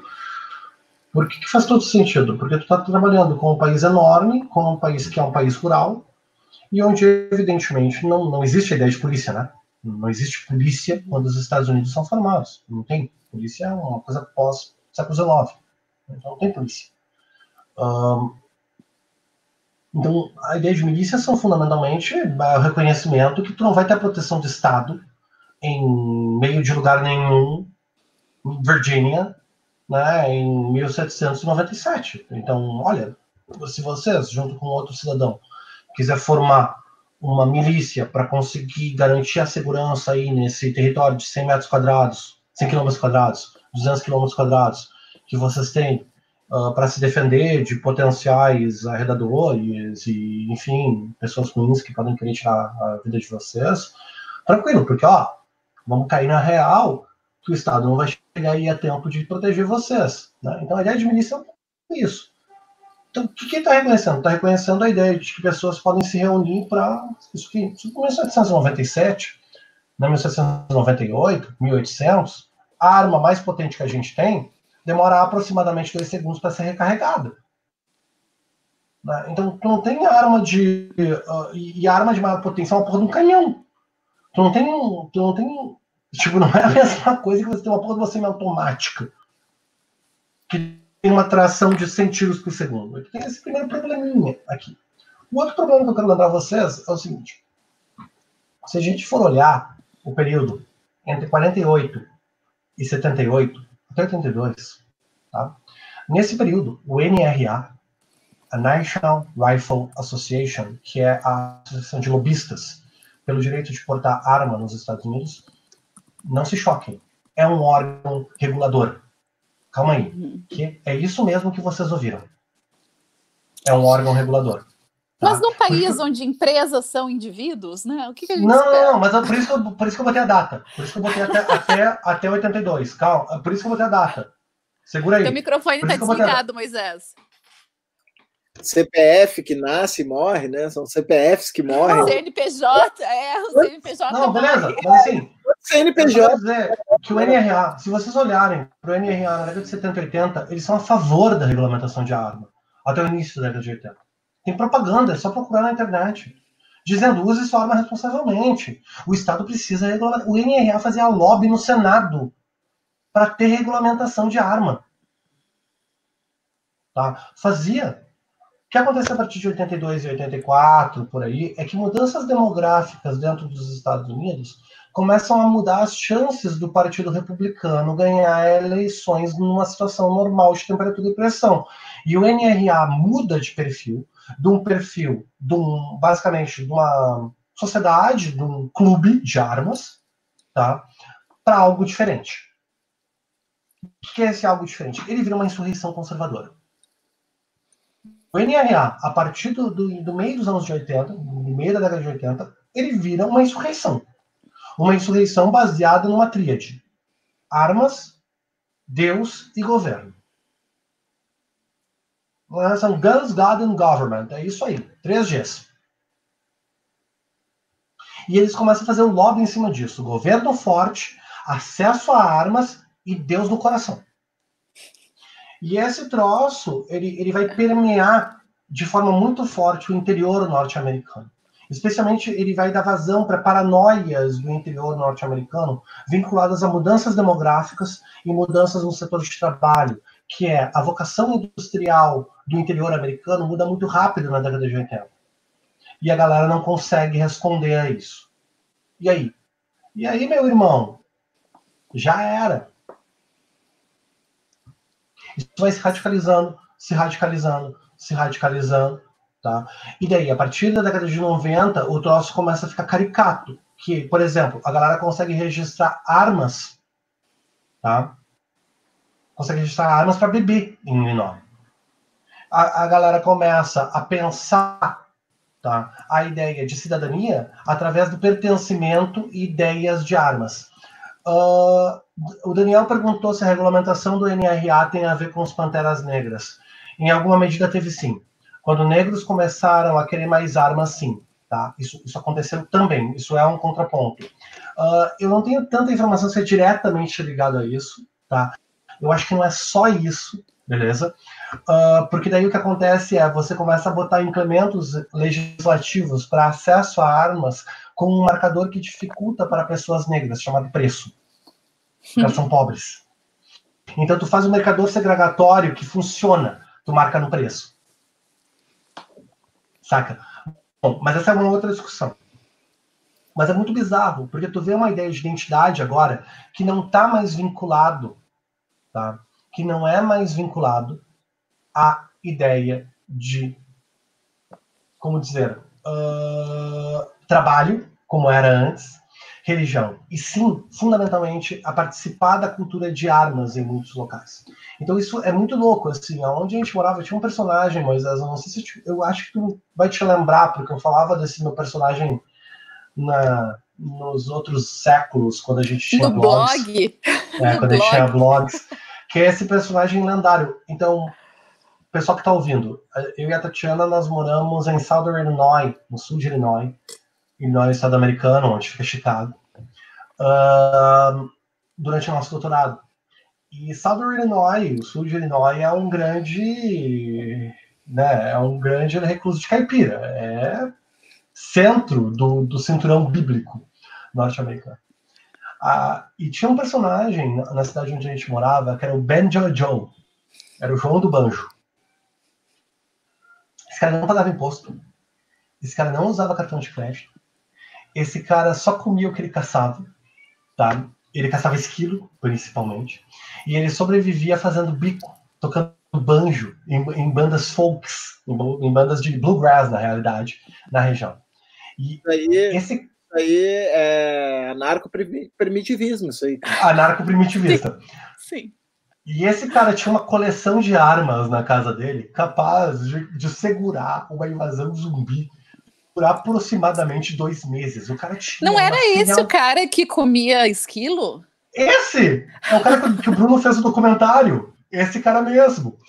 Isso. Tá? Então o Banjo Joe ele dizia: não, eu não voto nas eleições americanas, eu voto nas eleições confederadas. Esse cara Racista. não fazia. Ele não, ele não tinha nada, mas ele tinha armas. Ele tinha armas. Então eu acho que isso ilustra bem um pouco ah, o quanto a ideia de arma ela fica vinculada até a uma ideia identitária nos Estados Unidos. E ela vira uma pauta identitária quando outras pautas se esvaziam. E algo parecido aconteceu no Brasil. Pautas trabalhistas se esvaziam, as colas trabalhistas se esvaziam. Então, tu tem todas as colas, né? Aquele, aquele negócio que nos unia, que era uma ideia de trabalho, se esvaziou. As pautas culturais se esvaziaram. A pauta de arma começa a criar mais relevância aí. E daí Né? tem um outro lance. Eu queria fazer. A Ava fez uma pergunta aqui, que é como é que essas milícias contemporâneas conversam com o novo coronelismo que a gente conhece no Brasil. E eu não sei qual a tua opinião, Fá, mas eu acho muito diferente, porque me parece que, pelo menos assim, no nível discursivo, a questão das armas e das milícias nos Estados Unidos tem um horizontalismo maior, é mais horizontal do que a gente entende o coronelismo, entende? Que tem alguém que está cuidando daquela população. E, e me Eu acho- parece que as milícias nos Estados Unidos têm uma, uma dimensão, com perdão do uso do termo, mais comunitária. Eu acho que um pouco, e me desculpem por usar esse termo que é de um sociólogo que eu detesto, mas eu acho que as nossas ralés são muito diferentes. A ralé norte-americana e a ralé brasileira é bem diferente. A ralé, norte, norte-americana ela tem algum acesso ao mito fundador norte-americano. Ela tem um imaginário do que significa ser americano um pouco distinto da ralé Tem uma noção de cidadania, né? um pouco diferente, de pertencimento um pouco diferente. Ah, e, e por quê? Porque o coronelismo ele é uma tutela de pertencimento. O, o coronelismo ele tutela a tua forma de pertencer ao compacto político. Né? Tu participa através do, da rede de significados e de, de, de pertencimento social que é definida de cima para baixo. Eu acho que isso é um pouco mais difícil nos Estados Unidos. Nos Estados Unidos tem que mexer com o imaginário da ralé diretamente. Eu não, e talvez a transição dos últimos 20 anos no Brasil tenha tornado a nossa ralé um pouquinho mais parecida com a norte-americana, inclusive um pouco pela, Uhum. pela influência e pela pervasividade da, dessas questões no contexto americano. Uma noção Ah. de não submissão, né? Eu acho que essa é a diferença. É, Tipo, não vai ver um americano que, que aceita se submeter a uma autoridade. Porque E- tem uma noção esse- de horizontalidade na nação americana que é muito, muito grande. Assim, que, por exemplo, como é que é a história do, do George Washington, entende? Que ele decidiu que o presidente tinha que ser chamado de, no máximo, Sir. senhor, Senhor, presidente. isso né? Não tem Vossa Excelência, não sei das quantas. E, e todo o discurso americano de que o presidente está a serviço da nação. É, né? a ideia de serviço, Ou seja. Para mim, pelo menos quando eu penso em- em- no ideário nacional, americano comunica uma ideia de horizontalidade muito maior que a gente tem no Brasil, que, que, que a gente permite, que a gente entende, que a gente contempla e muitas vezes a gente espera hierarquias que organizam a nossa vida social. E, e uma coisa interessante, fala Moisés. Deixa o Moisés falar, a gente está falando, a gente tomou conta não, não, assim. Tá ótimo, tá ótimo, mas uh, a gente já tá, já tá. Eu, eu quero depois uh, as perguntas dos comentários. Eu queria mais ou menos fechar esse nossa, tá. Esse nosso bloco de conversa eu e vocês e depois a gente conversa com o pessoal que está nos comentários aqui se tiver perguntas. Senão a gente vai tocando essa conversa entre nós, se não tiverem perguntas. Uh, eu queria na verdade fazer uma pergunta para Tati. Quando, quando eu pensei na, na primeira pergunta meio piada, é, na, na, pergunta era assim, ó, é, Tati, todo Bolsonaro é misógino ou só 99%? Cortou, mas é todo o quê? É exógeno? Todo bolsominion é misógino ou ah. 99%? Não, eu acho que é tipo 110%, porque comunica para o ambiente, sabe? É, tipo, tem uma dimensão que é externa ao indivíduo, assim, comunica para o ambiente. É, e, aí eu, e aí eu queria aproveitar esse gancho dessa pergunta que eu acabei não, não fazendo, por causa do desenrolar da, da conversa, é, para a gente fazer esse debate, para fechar assim, essa questão, pelo menos em relação aos Estados Unidos, mas talvez conectando com o Brasil, de dessa ideia que é muito comum na literatura, né, de uh, um certo ressentimento dessa América profunda e, enfim, essa ideia de América Profunda acho que também pode ser uh, pensada, né? Mas uh, o ressentimento dessa América branca aí, que, que, vai então se identificar com esse identitarismo das armas, nacionalismo branco, etc. e tal, uhum. contra uma elite cultural onde uhum. as pautas uh, de identidade, uhum. né, articuladas sobretudo a partir do sistema de ensino superior, né, o sistema uhum. se organiza, né? Então, assim, esse esse sentimento que o pessoal conseguiu uh, transportar para cá de Rede Globo, né? Colocando a Rede Globo como, digamos assim, a disseminadora. Uh, e aí, claro, a Globo tem um lance de ser elite mesmo, né? De representar a elite. Sim. Uh, então, olha, a elite progressista, a elite é progressista, então é o, progre, é o progressista do ponto de vista cultural, né? E é o progressismo que oprime vocês, né? Essa, são essas pautas culturais que estão. Então, como é que tem essa relação? Tem diversos trabalhos aí que eu ando lendo sobre isso, mas eu tenho todo interesse em ouvir a tua, tua, tua leitura desse, dessa questão. Amei, porque é o que eu tenho pensado muito atualmente, assim. E me interrompe porque eu, eu posso começar a falar sobre isso e não parar, tá? Uh, mas assim. a gente tem. é, tá, tá afim de escutar. Vou... Tá. Uh, mas eu acho que tá, tem dois elementos, tem, tem duas, digamos assim, duas camadas para tua questão.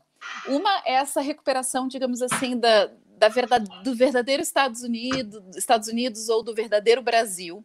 E, e isso é uma coisa que eu acho que talvez a gente importe um pouco. E eu tenho pensado, sobretudo, tipo, como é que a gente. A tua outra pergunta fez relação a isso, que é quais são as semelhanças e quais são as diferenças. Eu acho que a gente está muito no momento de ver semelhanças, e talvez seja interessante explorar quais são as diferenças, assim. E eu acho que talvez as diferenças elas se, deem, se deem mais em termos de financiamento e estrutura, digamos assim, estrutura de, de, de alavancar essas campanhas do que efetivamente de conteúdo. Mas é um troço que eu estou elaborando. Mas é engraçado, uh, essa questão da Real America, né? Eu acho que é um troço que sempre teve presente no imaginário político norte-americano. E, tipo, se a gente quer retomar contemporaneamente, tem um discurso do Reagan que é da, da Little House in the Prairie, né, que é da casinha na campanha, e que o Reagan faz toda essa retomada de uma América que é, que é campestre, que é muito romântica, que é essa América da expansão para o oeste, de uma América isolada ainda, de um isolacionismo norte-americano, e desses americanos que, digamos assim, encarnaram a verdadeira essência da nação americana, que é, digamos assim, o destino manifesto, né? É, que é uma ideologia com nome, sobrenome e tudo mais, que é essa ideia que os americanos são o povo escolhido e que, por serem o povo escolhido, eles têm uma função, digamos assim, de, sem trocar palavras, colonizar o mundo. É isso e que a expansão para o oeste ela entra muito, digamos assim, nessa ideologia de pensar que os Estados Unidos eles estão falando na verdade, estão fazendo na verdade um favor para o continente quando eles expandem. para o Oeste, porque eles estão civilizando, eles estão levando os verdadeiros valores e por aí vai. E, de novo, é, é, muito difícil, muito difícil separar discursos nacionalistas de discursos racializados. Eles não são, né, é, digamos assim, primos estranhos, pelo contrário. Um, mas eu acho que para o nosso discurso contemporâneo, ainda que a gente consiga localizar isso ali com Reagan, ele volta muito na campanha, na primeira campanha contra o Obama, que é com a Palin. Eu não sei se vocês se lembram da vice-presidente do, ai, do McCain, né? McCain concorrendo para presidente, a Palin concorrendo para vice-presidente. E a Palin é colocada ali como essa figura que tenta articular algumas algum tipo de oposição à figura do Obama, sendo uma mulher, mas sendo uma mulher conservadora. E a Palin ela começa a martelar muito profundamente a ideia de uma real America, a América verdadeira. E isso é um discurso nacionalista por essência, né? De dizer que existe, digamos assim, uma essência para aquela comunidade política. E que essa essência ela está expressa não nas elites das costas, onde curiosamente estão também as universidades americanas em grande medida, mas sim nesse, nesse povo que está no meio, que nos Estados Unidos eles chamam de flyover country, country que é o país que você voa, né? Você voa de Los Angeles para Nova York, você voa da Flórida para o Oregon, você nunca para no meio dos Estados Unidos. E que esse era o verdadeiro país. E é um discurso populista tão bem articulado que ele, ele se enraiza, e, e, claro, por causa da potência do discurso político norte-americano, ele se espalha pelo mundo inteiro, certo? Que, como tu bem disse, a ideia de que as nossas democracias estariam, de alguma maneira, sequestradas por elites que são elites cosmopolitas, né? É esse cara, eu me lembro claramente, é muito doido isso, mas eu me lembro claramente de, por exemplo, uma vez o Obama estava fazendo, ainda na campanha, na, na primeira campanha dele, ele estava fazendo um comício, eu acho que em Ohio, no metade, no centro dos Estados Unidos. E ele diz assim: ah, porque eu sei, e vocês sabem que a rúcula está muito cara. E a crítica foi: quem é que come rúcula? Quem é essa pessoa que veio de Chicago para falar no interior de Ohio e está falando para essa galera que come rúcula, certo? E foi muito engraçado que essa é uma articulação que vem sendo feita desde a primeira campanha, digamos assim, que eu acho que é uma campanha muito definitiva, que é essa do Obama.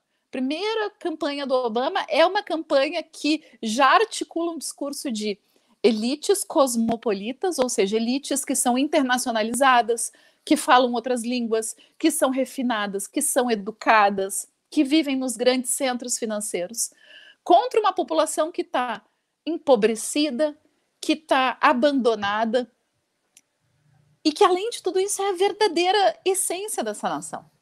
Né? Então, eu acho que, em primeiro lugar, tem essa dimensão. E eu acho que sim, que a gente tem comunicado essa dimensão para o Brasil, de pensar que uh, e que é uma dimensão classicamente populista que é falar do anti-estabelecimento, né? É isso, é dizer, esses caras, eles não sabem, eles são ricos, eles são educados, eles não sabem o que a gente vive de verdade. Mas eu acho que é, tem um bom ponto ali, tá? Primeiro no discurso de, do Reagan, o Fabrício vai se lembrar da data, não sei se é 82, 79, esse discurso Little do Reagan. House on the Prairie? É. O Little House on the Prairie é de 86. 86? Tão tarde assim? 86, é tarde. Ele é tardio. Ah. Ele é tardio porque ele é sobre os talibãs. Uh, ah. ele, ele, menciona os talibãs dentro do discurso. Ele, é uma, ele, ele é um discurso para House, né? Ele é aqueles. Como é que é aqueles discursos que eles fazem as prestações de contas? Presidential um Address. Que ele, dá, ele chama os talibãs de freedom fighters, né? Ele chama de lutadores da liberdade, que estão lutando contra o comunismo. Ele é um dos últimos discursos do, do Reagan. É. Uh, e eu acho que a gente consegue pontuar ali um início, mas eu acho que, digamos assim, ele, ele entra com força completa com a Palin e o McCain contra o Obama. E, e daí eu esqueci da tua segunda pergunta, que era questão. Não, acho que era. dimensão. É, não, era... Só, só posso fazer um paralelo, Tati, porque tu falou da questão do elitismo e da reação ao Obama, porque tem um... Deixa mais essa falar, Fabrício. Ah, desculpa. Calma, calma, calma. Não, não, é que eu vou fazer a ponte. Não, era, era essencialmente isso mesmo. Eu estava pensando em trabalhos como, sabe, é, aquela antropóloga, Rothschild, Rothschild, não sei, não consigo, não, não me lembro do nome dela, é aquela do Strangers in Their Own Land, Uh, alguma ah, coisa, sim.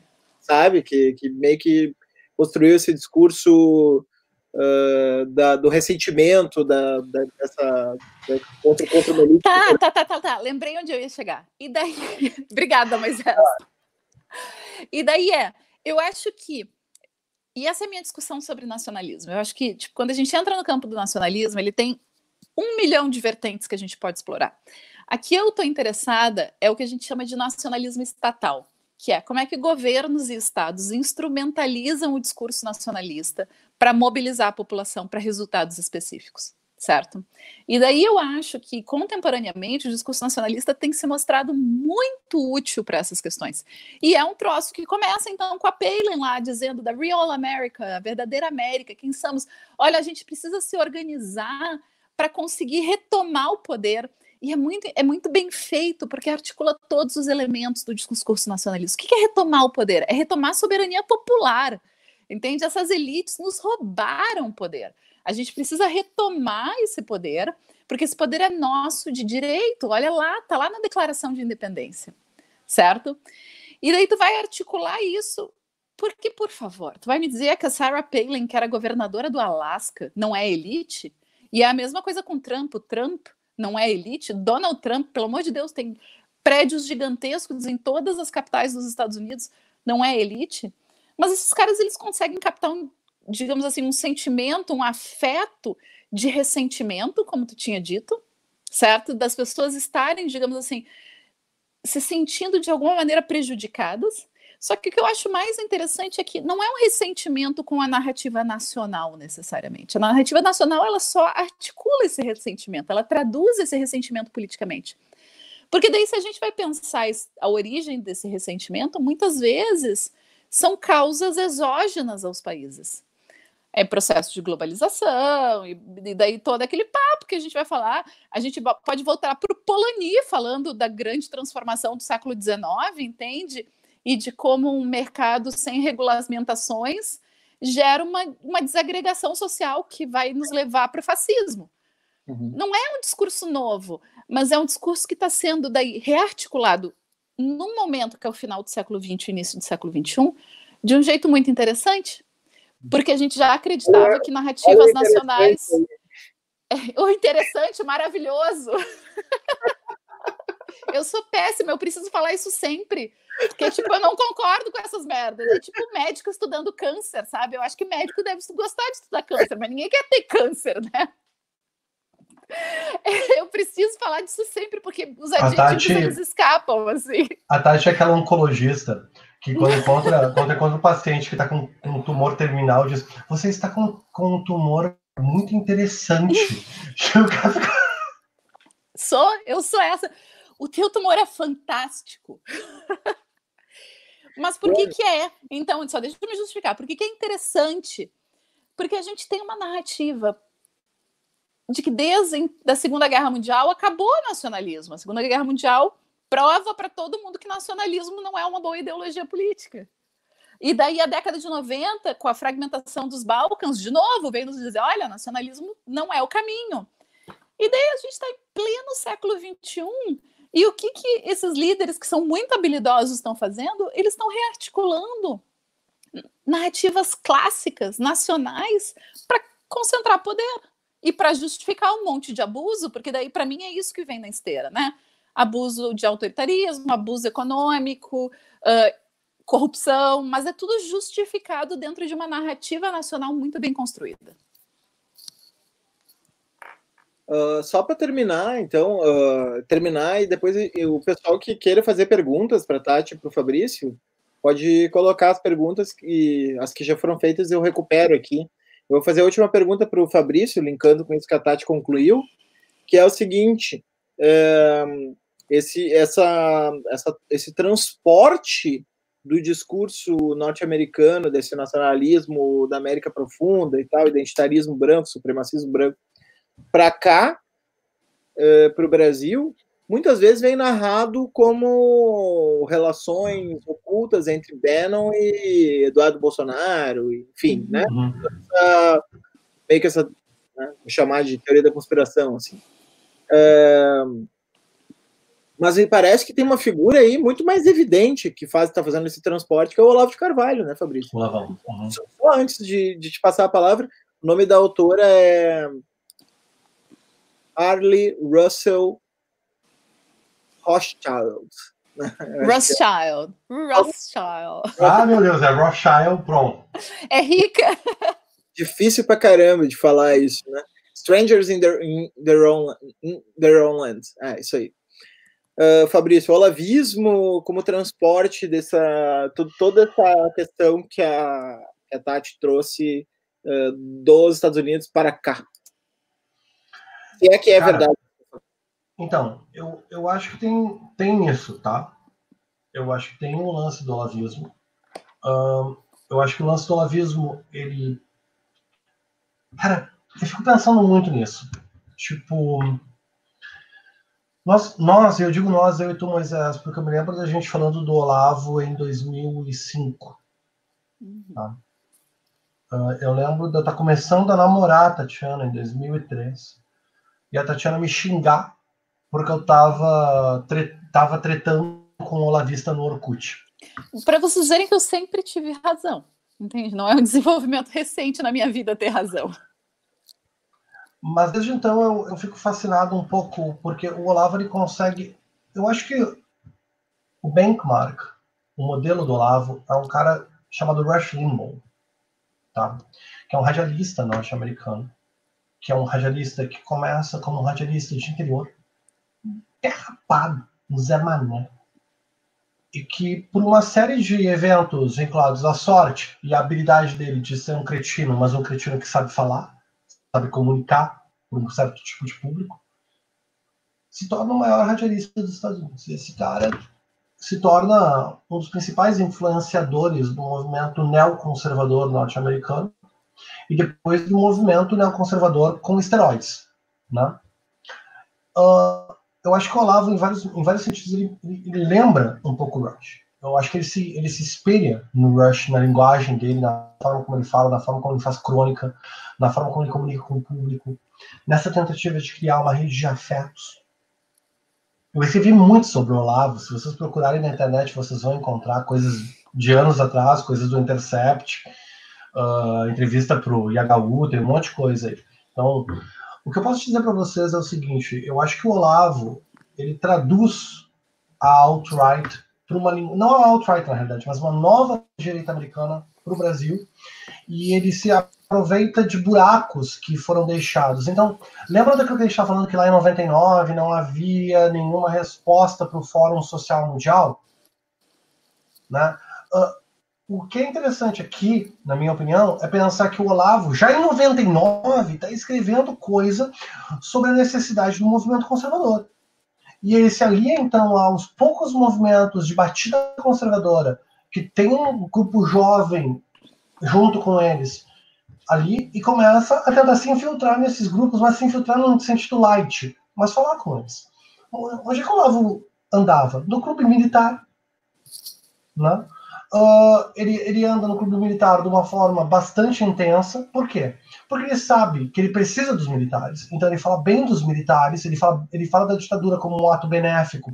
Porque ele precisa que os militares deem espaço para ele. Porque, naquela, porque na década de 90 ele é um pé rapado, que precisa de todo o apoio que ele consegue. Só que ele fala demais, começa a receber um monte de processo e vai para os Estados Unidos. E, cara, a situação dos Estados Unidos é periclitante. Eu lembro, lá por 2004, 2004, 2005, ele abrindo para doações no blog dele. Porque ele tinha perdido todo mundo. Ele tinha perdido todo mundo. Ele perdeu a Zero Hora porque ele xingou gente na Zero Hora. Ele perdeu o Globo. Ele, ele era colunista em todos esses jornais. E o que, que ele fazia nesse jornal? Um papel parecido para a galera que está no Rio Grande do Sul com o Percival Pugina. Para a galera que está mais ao, ao, ao, tipo do Sudeste, está nos ouvindo, um cara como o Reinaldo Azevedo, na época que o Reinaldo Azevedo era anti-Lula, não agora o Reinaldo Azevedo limpinho. Que todo mundo esqueceu que o Reinaldo Azevedo fez pelo Brasil, né? Que nada dessa merda que a gente está passando agora estaria acontecendo se gente que nem o Reinaldo Azevedo não tivesse dado palco para Olavo de Carvalho, tá? Pro. Como é que é o nome dele? Esse cara agora, aquele feioso. Uh, me fugiu o nome dele. Uh, chegou a, a escrever para Folha. Constantino! Oi? O Constantino, a porra do Constantino. Esses caras todos surgiram no palco porque, por quê? Porque o Reinaldo Azevedo queria ser conservador, que nem o Richard. O Richard. Um, o que morreu, Tati, me ajuda? O que morreu de câncer. Um, do God is Not Great. O cronista. Agora eu fugi o nome dele, foda-se. Enfim, queria ser conservador, que nem os conservadores ingleses, e tudo que ele conseguia era não ser nada. Por quê? Porque não tinha com quem dialogar. O quem Dawkins? Não. O Hitchens. Não, não o Dawkins. O Hitchens, exatamente. Tanto que quando o Hitchens morreu, quando o Hitchens morreu, o, ele mesmo, o Reinaldo Azevedo, fez uma crônica se comparando ao Hitchens. Coitado. Tá? Mas com, quem que sobrava para ele dialogar? Sobrava o Constantino e o Olavo, que eram as lideranças conservadoras nos inícios dos anos 2000. Vocês têm que entender que não tinha conservador intelectual nos anos 2000 para as grandes plataformas do Brasil. E o que, que um cara que nem o Reinaldo fez? Deu plataforma para esses malucos, que depois devoraram ele vivo. E agora ele está tentando se recolocar. E o Olavo adquiriu ali todo um novo público. E o que, ele tinha? Ele tinha o Fórum Online de Filosofia, começou a falar para essa gente, falando uma linguagem que todo mundo entendia. Né? Ele fala muito palavrão, ele não parece um professor de filosofia, ele é um cara meio estranho, ele parece teu tiozão que tu gostava, mas meio que não gostava. E meio que pegou a gurizada. E entrou nessa onda. Então, eu acho que o Olavo Moisés, por um lado, ele tem esse lado bem americano, ele tenta imitar os americanos, mas ele também é muito brasileiro. Porque as vulnerabilidades que permitem que o Olavo seja o Olavo hoje, elas são muito nossas. Elas são que a gente não tinha um movimento conservador consolidado, não tínhamos, vamos cair na real, não existia. Tá? A gente tinha um bando liberal cagado, que não conseguia se afirmar, e a gente tinha uma esquerda convencida, achando que todo mundo jovem estava garantido. A, a, esquerda brasileira tinha certeza absoluta que quem era jovem estava do lado deles. Eles não achavam que eles iam perder os jovens. Assim como eles não acharam, quando eles abriram para os neopentecostais, que eles podiam perder os neopentecostais. Porque esse, esse sempre foi o público por excelência do Lula. Galera de baixa renda, que precisava de programa social, e que viraram olavista. Tem uma galera do movimento neopentecostal que virou olavista, e aí? E aí, meu amigo, que a galera calculou mal, né? Tinha, tinha esse problema. E agora a gente vai ter que lidar com isso. Mas isso é uma das poucas coisas que eu sou otimista. Tá? Eu acho que o olavismo morre com o Olavo. Por quê? Porque ele criou um bando de histérico, incapaz de ter a menor disciplina para levar um, um movimento para frente. Então, a hora que o Olavo morrer, esses caras vão começar a brigar entre si e o troço vai virar uma curiosidade histórica. Sinceramente, eu tenho para mim que é isso que vai acontecer com o olavismo. Mas nesse momento, ele tem o dedo no pulso da cultura brasileira. É um troço bizarro assim de pensar. Uh, e, e tu sabe, Moisés, um paralelo que eu acho interessante, não necessariamente para o Olavo, mas para o Trump, é o paralelo Obama-Trump. Porque tu não pode pensar em duas pessoas mais diferentes, né? A Tatiana falava do Trump antes, e, e tem uma, um troço bizarro. Ah, o Trump não tem presidente. Cara, o Trump tem muito presidente na política americana. O Trump tem muito presidente na política americana, mas o principal deles, tá? O principal deles é o seguinte: é um cara que é o, o Johnson. Johnson Tati. Andrew... Tu não tá pensando no Jackson? Andrew Jackson? Jackson, Andrew Jackson. O Racista Jackson. de merda. Por quê? Tá. Porque no ano do Nosso Senhor de 1829, John Quincy Adams era o homem mais inteligente dos Estados Unidos. John Quincy Adams é filho de John Adams, o segundo presidente norte-americano. Ele é filho da Abigail Adams. Também. E Não, ele é o principalmente, sexto. Principalmente. E ele é o sexto presidente dos Estados Unidos. Tá? Com, com 17 anos de idade, ele já era chanceler. Ele, ele, chanceler não, perdão. Ele era diplomata americano uh, na Rússia. Ele era um cara fora de série, mas ele era um elitista. E quando o. Caralho, Tati, me ajuda, João. O Jackson. Quando o Jackson surge na política americana, ele surge para dizer: o Adams não fala a língua de vocês. O Adams não é nenhum americano real. Ele passou mais tempo fora dos Estados Unidos do que nos Estados Unidos. O Adams não entende o que é ser americano. Eu entendo. E quem era o Jackson? O Jackson era um cara que tinha ido até a patente, olha que interessante, de capitão. Tá? Ele tinha ido até a patente de capitão, tinha lutado numa meia dúzia de guerras e era basicamente um agitador. Era um cara que tinha todo um. um, um o que ele era? Ele era um agitador antissistema. E ele diz: esse cara, o Adams, ele acha que a gente tem que liberar os escravos, ele acha que mulher tem que votar. E sabe o que é mais bizarro?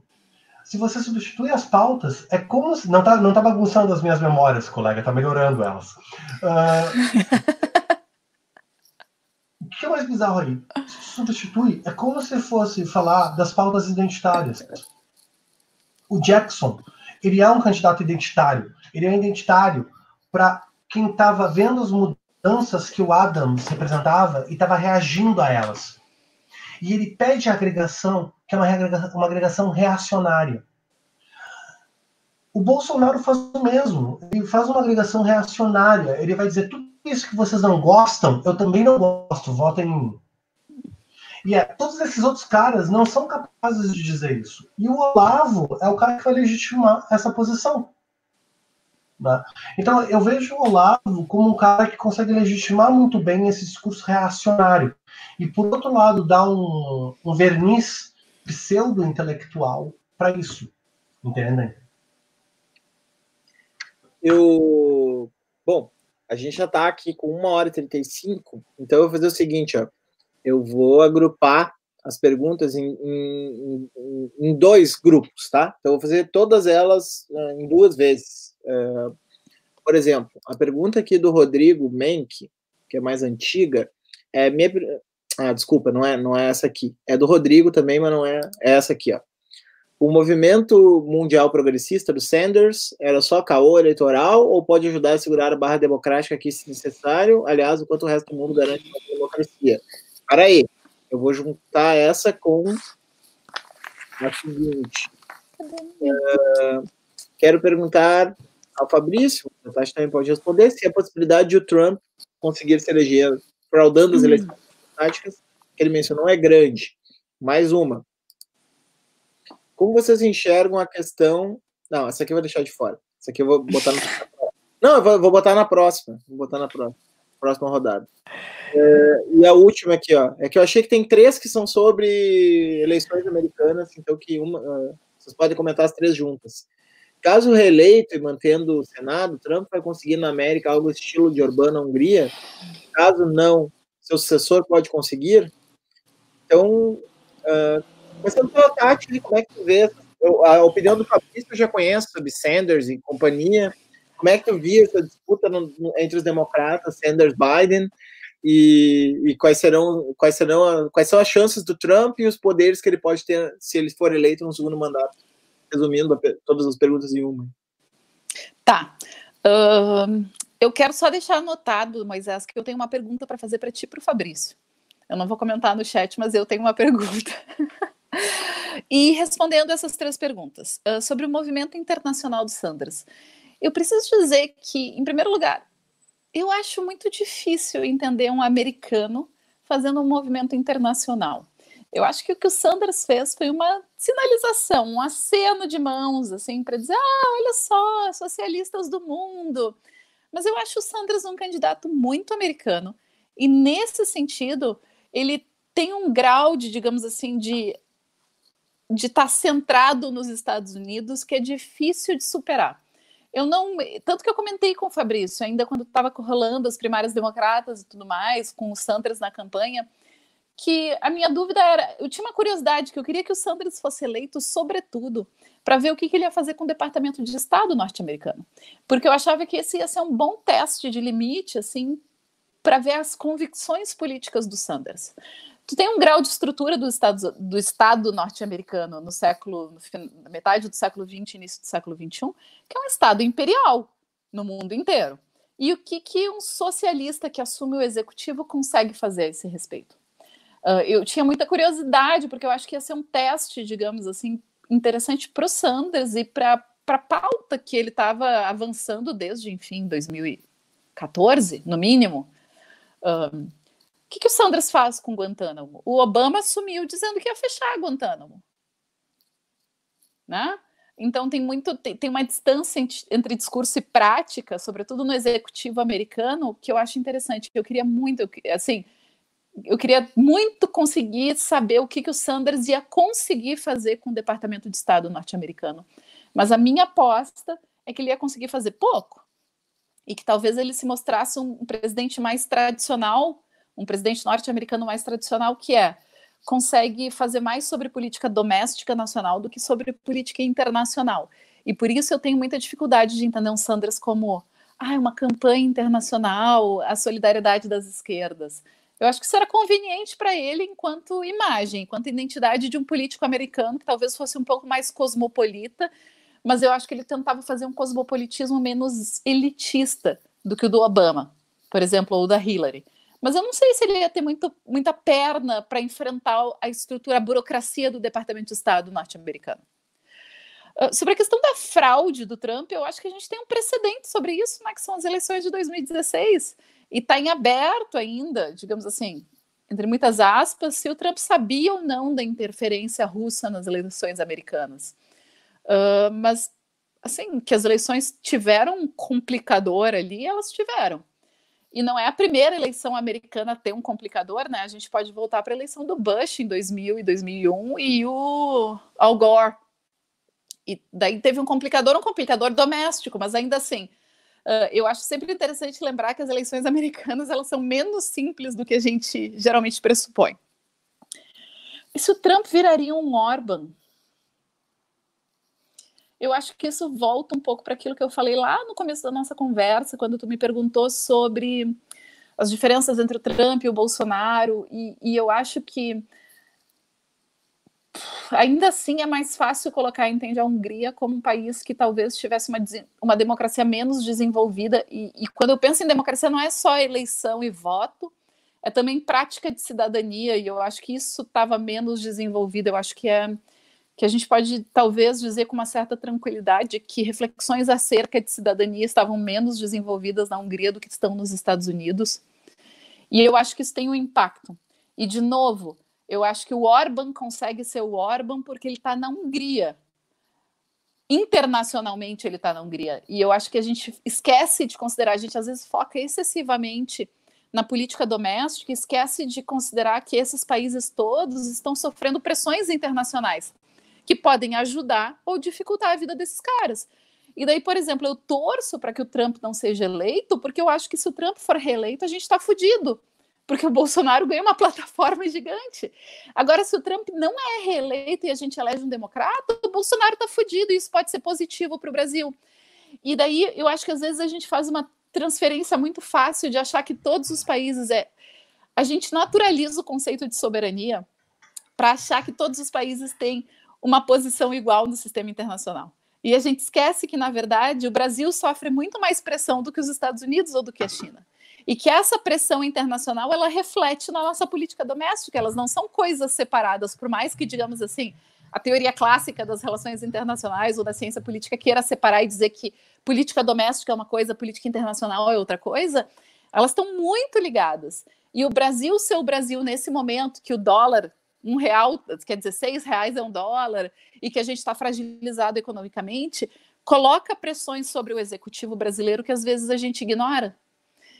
E a configuração internacional, se a gente tem uma, uma liga de populistas autoritários, como a gente está tendo até agora, com o Trump, com o Orban, com o cara da Polônia, com o Bolsonaro, com o Duterte, isso fortalece um populismo internacional que cria um clima que é mais amistoso para o Bolsonaro do que se tiver um presidente democrata, que não, digamos assim, é tão populista, tão abertamente populista como Trump.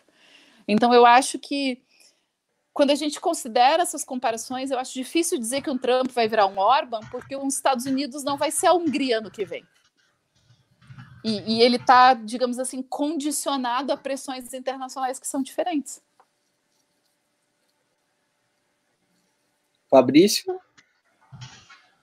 Então, Passando aqui. Uh, foram três perguntas. Uma sobre uma virada autoritária dentro do Trump, né?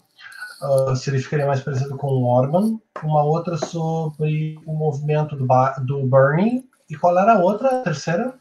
As chances da fraude. Ah, não, a fraude eleitoral. A fraude eleitoral, tá. A, ah, fraude, bom, eleitoral, a fraude eleitoral, quais são as chances dela acontecer? Né? Quais são tá. as chances? Eu, a gente falou um pouco sobre essa questão da fraude eleitoral. Eu acho que uma coisa bizarra, tá? E que é estranho para nós no Brasil, porque o nosso sistema eleitoral é muito direto ao ponto, tá? quer dizer, o nosso sistema eleitoral é federal e ele é o mesmo em todo o Brasil, é entender o sistema eleitoral norte-americano. Eu acho que o Trump não vai precisar fraudar o sistema. Ele vai jogar com o regulamento embaixo do braço, só que o regulamento é um lixo. É, então, a questão é, para vencer, por exemplo, em estados onde numa eleição limpa, ele não venceria, tipo uh, South Carolina, tá? Carolina do Sul. Normalmente o Trump não venceria na, na Carolina do Sul. Tem muito negro. Votariam no Biden. Mas por que eles não vão votar no Biden? Porque vai ter alguma dificuldade, vai ter alguma coisa que vai impedir. Registro eleitoral, distância da zona eleitoral, coisas que para a gente no Brasil é inconcebível. Porque a gente caminha três quadras para ir votar, entende? Tipo, é muito fácil votar no Brasil e porque o nosso sistema. No domingo, né? E a gente vota no domingo e é feriado. Nos Estados Unidos não é feriado. Tem um monte de regra. Uh, tipo, tem um monte. E as regras não são nem estaduais, né? Isso é uma coisa que a gente. que eu, no Brasil o pessoal não sabe. Eu geralmente dou uma aula sobre isso, né? Dos alunos na cadeira de Laboratório de América, só sobre o sistema americano de votos, porque é no condado que se regulamenta o voto nos Estados Unidos. É via condado, não é nem via estado. Cada condado tem a própria regulamentação. Então é, é super bizarro isso. Então não é que ele vai precisar fraudar, entendeu? Ele não vai precisar fraudar. Mas ele vai jogar com o regulamento embaixo do braço e ele vai tentar manipular a situação para que isso prejudique o Biden e favoreça ele. Que isso vai acontecer? Vai acontecer. Ponto. Isso vai acontecer. Ok? Isso tem que estar. Tá, os republicanos vão usar isso como têm usado desde a eleição do Bush. Porque a verdade é, desde a eleição do Bush, os republicanos não conseguem ganhar uma eleição ganhando o voto popular. Certo? As duas eleições do Bush ele perdeu no voto popular. E a do Trump. E se o Trump perder de novo, ganhar de novo, quer dizer, ele vai perder no voto popular. Isso, é, isso é líquido certo. Não tem, não tem chance do Trump ganhar no voto popular. Não tem como. Certo? Então, ele vai ter que manipular o sistema dos estados, para que estados onde tem uma densidade mais diversa, essas pessoas, da essa diversidade não vai, não vai acontecer, tá? Gabriel, uh, sobre essa questão do, do, do voto de, de, delegado, eu vou te falar, tá? Eu tô na minoria nisso, mas eu gosto do sistema de delegados. Eu não gosto do que aconteceu com ele atualmente, tá? Beleza. Mas eu entendo por que, que os pais fundadores optaram por um sistema de delegados. Eu entendo, juro. Elitismo. Eu acho que não é só elitismo. É uma regra contra a ditadura de maioria. Tu é a russoniana do casal. Tá? A, a, a, o que motiva a, opção pelo voto em, em delegação é, é, é, o argumento russoniano do Madison, que é. Eu sou uma russoniana moderada. Eu sou uma russoniana. Não existem russonianos moderados. Todos, russonianos todos moderados são chamados cretianos. a degeneração. Não, não, Tatiana, um russoniano, kantiano, um russoniano maneirado se chama kantiano na literatura, tá? Uh, mas, posto isso, uh, ninguém se interessa pelo debate de filosofia, tá? Desculpa. Uh, sobre o Burning, o Moisés vai se surpreender com a minha resposta. Eu acho que o movimento do Burning teve uma contribuição fundamental, tá? Atual. Ela puxou a linguagem do Partido Democrata para a esquerda, irremediavelmente. Tá? Então, não fosse o movimento do Bernie, muitas das pautas que estão sendo discutidas e que estão inclusive no mainstream do Partido Democrata não estariam. Nesse sentido, o movimento foi muito bem sucedido. Tá? No que, que o movimento não foi bem sucedido? No que, de um ponto de vista bastante pragmático, é algo que a esquerda mundial, a esquerda mais antenada, tem que levar em consideração, é o seguinte. Tá? Uh, existe uma dificuldade de votar as pessoas para votar. Por quê? Porque as pessoas que apoiam o Bernie não votaram na última eleição. Se tivessem votado, ele seria o candidato. Não votaram. Uh, então, e outra, esse papinho que rola por fora, que o DNC boicotou o Bernie, desculpa, é conversa para boi dormir. Porque o pessoal do Bernie redefiniu as regras do DNC para a última eleição. Isso, isso é público. Uhum. Então, eu não aceito esse papinho, não. As regras que estão agora são regras que foram discutidas da, da, depois da putaria, daí sim. Da putaria que a Clinton fez com o Bernie, daí sim, eu concordo, tá? Mas vocês não desgostam mais da Clinton que eu. Eu, eu posso garantir para vocês que eu desgosto mais dos Clintons que vocês, eu odeio os Clintons, tá? Houve uma reconsideração e uma realocação dos democratas. E isso também é um mérito do grupo do Bernie. Agora, como isso vai refletir na eleição nacional é outra conversa. Se a gente olhar para os midterms, tá, para as eleições do Congresso e estaduais de dois anos atrás, a gente olhar para o perfil que deu a vitória no. no, no não. Uh, que deu a vitória. Não, eu só respondeu ao Vinícius. Não, os, os socialistas democratas não vão ser uma alternativa eleitoral nos Estados Unidos, desculpa o terceiro partido nos Estados Unidos é tão real quanto a vitória uh, do, do tá? Não, não vai rolar, eu sinto muito. Tá? Uh, posto, posto isso, e voltando. As eleições congressionais, os, os democratas ganharam para o Congresso, tá? Eles ganharam para o Congresso. Mas como é que eles ganharam para a Câmara, perdão, para a Câmara de Deputados americana? Eles ganharam com candidatos, com candidatos moderados, né? Candidatos com o perfil da, da OAC, da Ocasio, foram exceção e só ganharam em lugares onde historicamente os democratas ganharam. Sempre. Então, nisso, eu acho que o Biden tem sido muito esperto de apostar em candidatos mais centralizados para os locais onde ele precisa ganhar. Por quê? Se o Bernie fosse o candidato, eu até acho que ele podia ganhar a eleição, tá? Mas ele ia perder o Senado e a Câmara. E ele não ia conseguir não é Fedor. Fedor, ele não ia conseguir governar. Ia ser pior que o Obama, entende? Porque ele ia ter que, ganhar, ele ia ter que governar com minoria. Uh, e daí, sobre uma reeleição e o Orban, é essa última?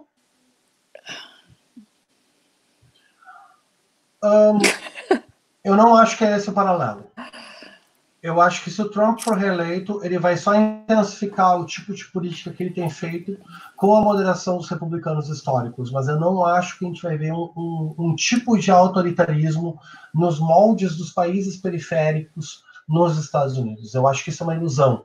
O autoritarismo americano vai continuar nos moldes do autoritarismo americano, entende? Uh, então ele vai, ele vai continuar com um acento americano que ele sempre teve. Eu não acho que vai parecer com o do Orban. Eu acho que vai parecer americano. Galera, nós estamos com uma hora e 52 e eu normalmente não deixo que ultrapasse duas horas a, a live. Então, assim, uh, teve várias, um, várias outras perguntas uh, sobre Brasil, até o conto da Aya apareceu aqui, uh, que são interessantes mas eu vou eu vou fechar de um jeito estranho aqui, que a gente meio que não, não falou, que teve duas pessoas ou três que fizeram essa pergunta, que é do movimento dos 70%, ou o que fazer os 70%. Como é que vocês veem? Deixa eu, eu já vou passando a palavra para vocês para não perder tempo e eu ponho as perguntas na tela aqui para vocês verem quais são aqui. Mas é sobre os 70%, como é que vocês veem essa, essa movimentação em torno de 70%. ah, não, eu quero fazer a minha pergunta, Moisés. Para. Vou, vou, vou, interromper. Eu quero fazer a minha pergunta que eu já tinha pedido. Não, não dá tempo. Me convida para live no canal de vocês lá que eu respondo lá. Ai, mas é que era uma pergunta tão de hoje, assim. Tá, Só... tudo bem. Sobre os 70%. É que eu queria saber o que, que vocês acharam do Luiz Eduardo Soares hoje, na verdade. Ah, do Luiz Eduardo Soares. É, eu achei que foi foi algo prudente que ele falou, né? Acho que é algo que tem que ser levado em consideração, mas eu acho que é falso. Acho que não aconteceria aquilo, tal como ele colocou. Acho que ele uh, uh, sei lá, como é que se diz, viajou na maionese? Uh, não tanto, não tanto, mas eu acho que ele deu é. uma exagerada, assim, acho que, e uma exagerada ruim, né, no sentido de reforçar certos afetos ruins que a gente estava tomado desde 2017. Eu, eu, falo 2017 que é intervenção militar no Rio mais greve dos caminhoneiros, assim, né, aquele clima de um golpe iminente, assim, e daí foi só se radicalizando a partir de 2018, né, com a eleição de Bolsonaro, daí pelas urnas, e aí agora, 2019, tudo isso que está rolando. Então, eu acho que ele reforçou esse ambiente de medo de, de um golpe iminente, assim, que estava perdendo força exatamente por causa dessa consciência de que existe uma maioria cada vez mais uh, substantiva uhum. contra o Bolsonaro, né, que, que, que antes era, sei lá, 51, depois foi passando para 60, agora está em 70, e daqui a pouco pode aumentar mais, né? Então, hum, eu acho que a posição dele não é. Eu, eu, não, eu não tripudiaria na posição dele, né? Eu acho que é uhum. algo que. A gente está nesse nível de seriedade do problema, mas eu não acho que seja uhum. factualmente uhum. verdadeira, assim, embora todos nós estejamos especulando simplesmente. Uh, Moisés, lembra do nosso desafio para hoje? A gente conseguiu. Eu concordo com o Moisés. Eu, eu... Gente, isso é inédito, vocês não têm noção. Isso é inédito. Tem quase 20 anos que eu estou esperando por esse momento. Moisés tem que dar um shot agora aquela cachaça. Eu quero um shot daquela cachaça, porque isso é muito inédito. O Fabrício, vocês concordaram, não é possível. Não, eu concordo com o Moisés, eu, eu, concordo com o Moisés. Eu acho que é exatamente como o Moisés falou. Se eu, eu fosse também. falar alguma coisa, seria só para refrasear o Moisés. Eu acho que o Luiz Eduardo, ele meio que deu uma de vovô Simpson. Assim, ele meio que, tipo, ah, não, veja bem. E, cara, a gente precisa parar com o medo de golpe. O. Cara, o Bolsonaro não precisa dar uma porra de um golpe. Ele foi eleito. Ele foi eleito numa eleição que não foi nem competitiva. Tipo, não é questão de golpe, é questão agora de o que a gente faz depois. Né? É isso, porque a mesma coisa. Ah, impeachment, tá? E depois? Beleza. Impeachment. E agora? Ah, porque golpe, que, que mané golpe, cara? O cara não precisa de golpe. Então, eu acho que o desafio é não deixar as coisas como estão. Entende? E se a galera acha que ir pra rua vai ajudar a não deixar as coisas como estão, meu, mas boa sorte. Entende? É isso. Uh, eu, eu não iria pra rua agora, entende? Mas quem sou eu para dizer? Eu aqui do, do, do meu apartamento mobiliado, querendo dizer para as pessoas vocês devem não devem sair pra rua. Foda-se o que eu penso. Tati, os 70% para a gente fechar. Tá. Eu queria muito acreditar que a gente vai conseguir compor até para as eleições agora de outubro uma frente ampla dos 70%. Mas sempre que eu ouço as pessoas falando das condições para fazer uma frente ampla, eu me desanimo um pouco, porque eu acho que está rolando um purismo muito grande. Eu estou torcendo muito, Moisés, para que o purismo que eu estou identificando seja um purismo de franja, assim e que as pessoas que realmente têm poder de mobilização estejam investidas nesse nessa possibilidade. E tu já falou disso muitas vezes no Twitter e eu tô 100% alinhada contigo nisso, que é agora não é a hora para o detalhe, entende? Tipo, agora é a hora de tirar o Bolsonaro do poder e, e de desmobilizar essa milícia que tomou conta do Brasil. É isso. Depois a gente resolve o resto. Mas tem um assunto que é muito urgente agora e que é um assunto de vida ou morte que é a continuidade desse projeto de poder no executivo brasileiro. Se a gente conseguir articular uma frente ampla para tirar, bom, depois a gente faz uma oposição dentro da frente ampla. Tudo que eu quero é a gente conseguir fazer uma oposição dentro de uma normalidade política, entende? De políticos que são que, que têm um mínimo de, digamos assim, de respeito pelas regras tradicionais do jogo democrático. É isso. De, o que vem depois da gente conseguir tirar o Bolsonaro eu acho que está aberto para discussão, mas a gente tem um, um norte muito nítido, assim, que não dá para negar. E se essa for uma estratégia de mobilização que funciona, que vai conseguir mobilizar as pessoas e aderir contra esse projeto que que está instrumentalizando, que está aparelhando as instituições, é isso que a gente tem que fazer. Tipo, eu não tenho grandes opiniões para além disso, sabe? De achar que tem que ser feito alguma coisa que se é isso que a gente vai fazer, bora lá. Na minha opinião, é isso mesmo, né? Que gente... tipo... Então, Fábio. É, cara, eu acho que a pergunta dos 70% ela tem uma outra pergunta que é um pouco deprimente, tá? mas que a gente precisa fazer. Existe, existe alguém que votou no Bolsonaro e está arrependido? Eu não estou interessado nas pessoas que dizem que estão arrependidas. Eu estou interessado nas pessoas que, diante da mesma opção em 2018, tomariam uma decisão diferente. E eu acho que essa pessoa não existe. Isso me preocupa. Isso me preocupa porque eu acho que a gente está apostando numa miragem. A gente está apostando uma miragem que é essa pessoa que se arrependeu de ter votado no Bolsonaro quando o Haddad era outra opção.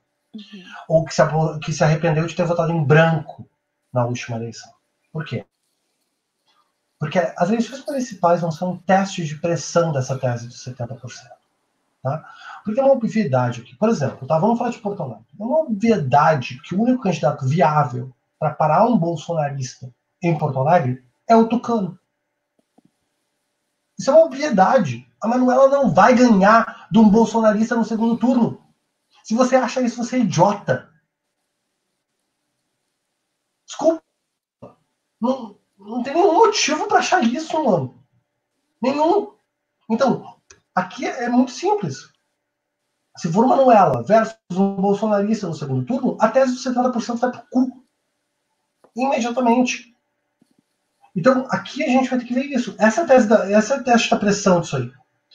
Então, a gente vai ter que entender quais são os candidatos capazes de derrotar bolsonaristas, inclusive as articulações políticas que nós precisamos para tornar as nossas assembleias viáveis. Porque você olha para a Assembleia Estadual do Rio de Janeiro, ela é inviável. A Assembleia Estadual do Rio de Janeiro é um, é um escândalo, é um escândalo moral. Como é que a Assembleia Estadual do Rio de Janeiro existe? Aquelas pessoas não poderiam poder ser candidatas. Como é que é possível que exista? Ah, somos 70% aí. O que, que você vai fazer a respeito do fato dessas pessoas poderem ser candidatas a cargo público, irmão? Ah, mas veja bem, veja bem, nada. Então, eu acho que tá, tá, tá, tá, uma coisa meio de boa vontade, bom mocismo nessa tese de 70% que me incomoda. Eu acho que é o grande problema da articulação política brasileira atual, que é essa crença no bom mocismo generalizado. Ah, não, nós temos bons sentimentos. Dane-se os nossos bons sentimentos. Tu vai tapar o nariz e votar no cara que tu não gosta para parar uma porra de um fascista ou não vai? Porque esse foi o teste de pressão em 2018 e a gente falhou. E eu tô pouco ligando para as justificativas. Eu detesto o Haddad. Entende? Eu concordo integralmente que o PT fez todas as opções erradas, mas o fato é, no segundo turno era o que tinha, velho. Era o que tinha. Tu tinha o Bolsonaro, que todo mundo sabia quem era, e tu tinha o Haddad. Então, se você vai passar o pano para esse fato ainda, 70% é uma porra de uma mentira. Você tá mentindo. Tá mentindo. Tu anularia de novo, então tu tá mentindo, não tem 70% nenhum. E, e o mesmo vale para colegas petistas, tá? O mesmo vale para colegas petistas no caso de uma prefeitura como Porto Alegre. Tem uma obviedade em Porto Alegre, que é a única pessoa capaz de parar um, um, bolsonarista no segundo turno é um tucano. Você vai apoiar o tucano ou não vai? Ah, mas veja bem, voto tudo. Bom, então eu acho que é isso. Eu tenho um ceticismo aqui muito grande, que eu acho que tem um, tem uma, um idealismo político que é, nós somos a maioria, sim, mas nós somos a maioria se a gente for capaz de tapar o nariz e agir politicamente. Se a gente não é capaz de tapar o nariz e agir politicamente, a gente tem um problema, que é o outro lado é. O outro lado tem desavenças. O grupo neopentecostal é super diverso é super diverso, mas eles estão tapando o nariz e votando politicamente. Então qual é que vai ser? Oi, André. Entende? Qual é que vai ser? E Rafa, obrigado pela pergunta. É... Bom, queria agradecer, né, vocês. Uh, teve até gente que, aqui a Mariana falou que a gente podia ultrapassar as duas horas, ultrapassamos, né? Vamos ultrapassar muito as duas horas. É, e, na real, o pessoal que está acompanhando ao vivo é, é, interessante, mas depois o vídeo fica, e daí fica uma lenda, e nunca ninguém vai assistir até o final, né? Então, é, mais ou menos, acho que duas horas é o ponto máximo, assim. Embora a conversa seja muito agradável, né? O pessoal está conosco aí, fixo, E... Pô, são 70 pessoas o tempo inteiro. Desde o início, ficou o tempo todo, entre 60 e 70. Ah. Ficou direto. E, e, foi super agradável o papo e com certeza a gente poderia continuá-lo, né? Mas então eu queria agradecer, se vocês quiserem fazer o convite aí para o canal de vocês. Tati, tu é a melhor faladora aqui, ó.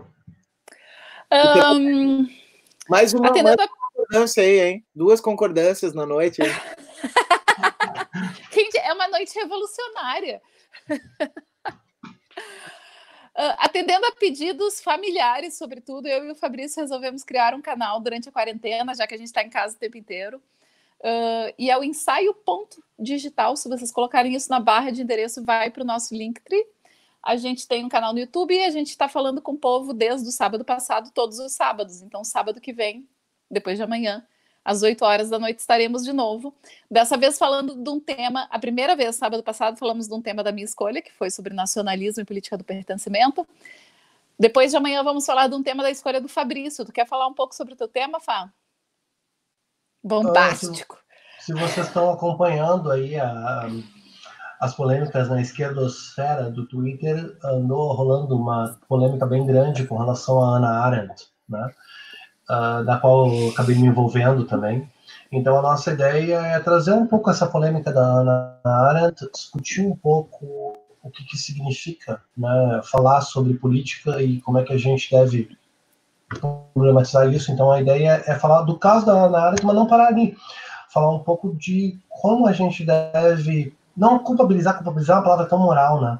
Mas como a gente deve falar sobre as opções políticas dos intelectuais que a gente gosta ou desgosta, né? O quanto a gente pode responsabilizar eles. Então é por aí que vai a nossa live no sábado. A partir das, Tati, que horas? Oito horas. Oito horas. Oito ou sete? Acho que é oito. Oito. Agora é oito, Tati. Agora é oito. então tá. Então, é, para quem está nos acompanhando também, aí aquele, aquele final uh, básico, né, de todo youtuber, pedir para seguir o canal, né, a gente está nas, nas redes aí, no, curtir o vídeo, é, curtir o vídeo eu me esqueço também de, de pedir.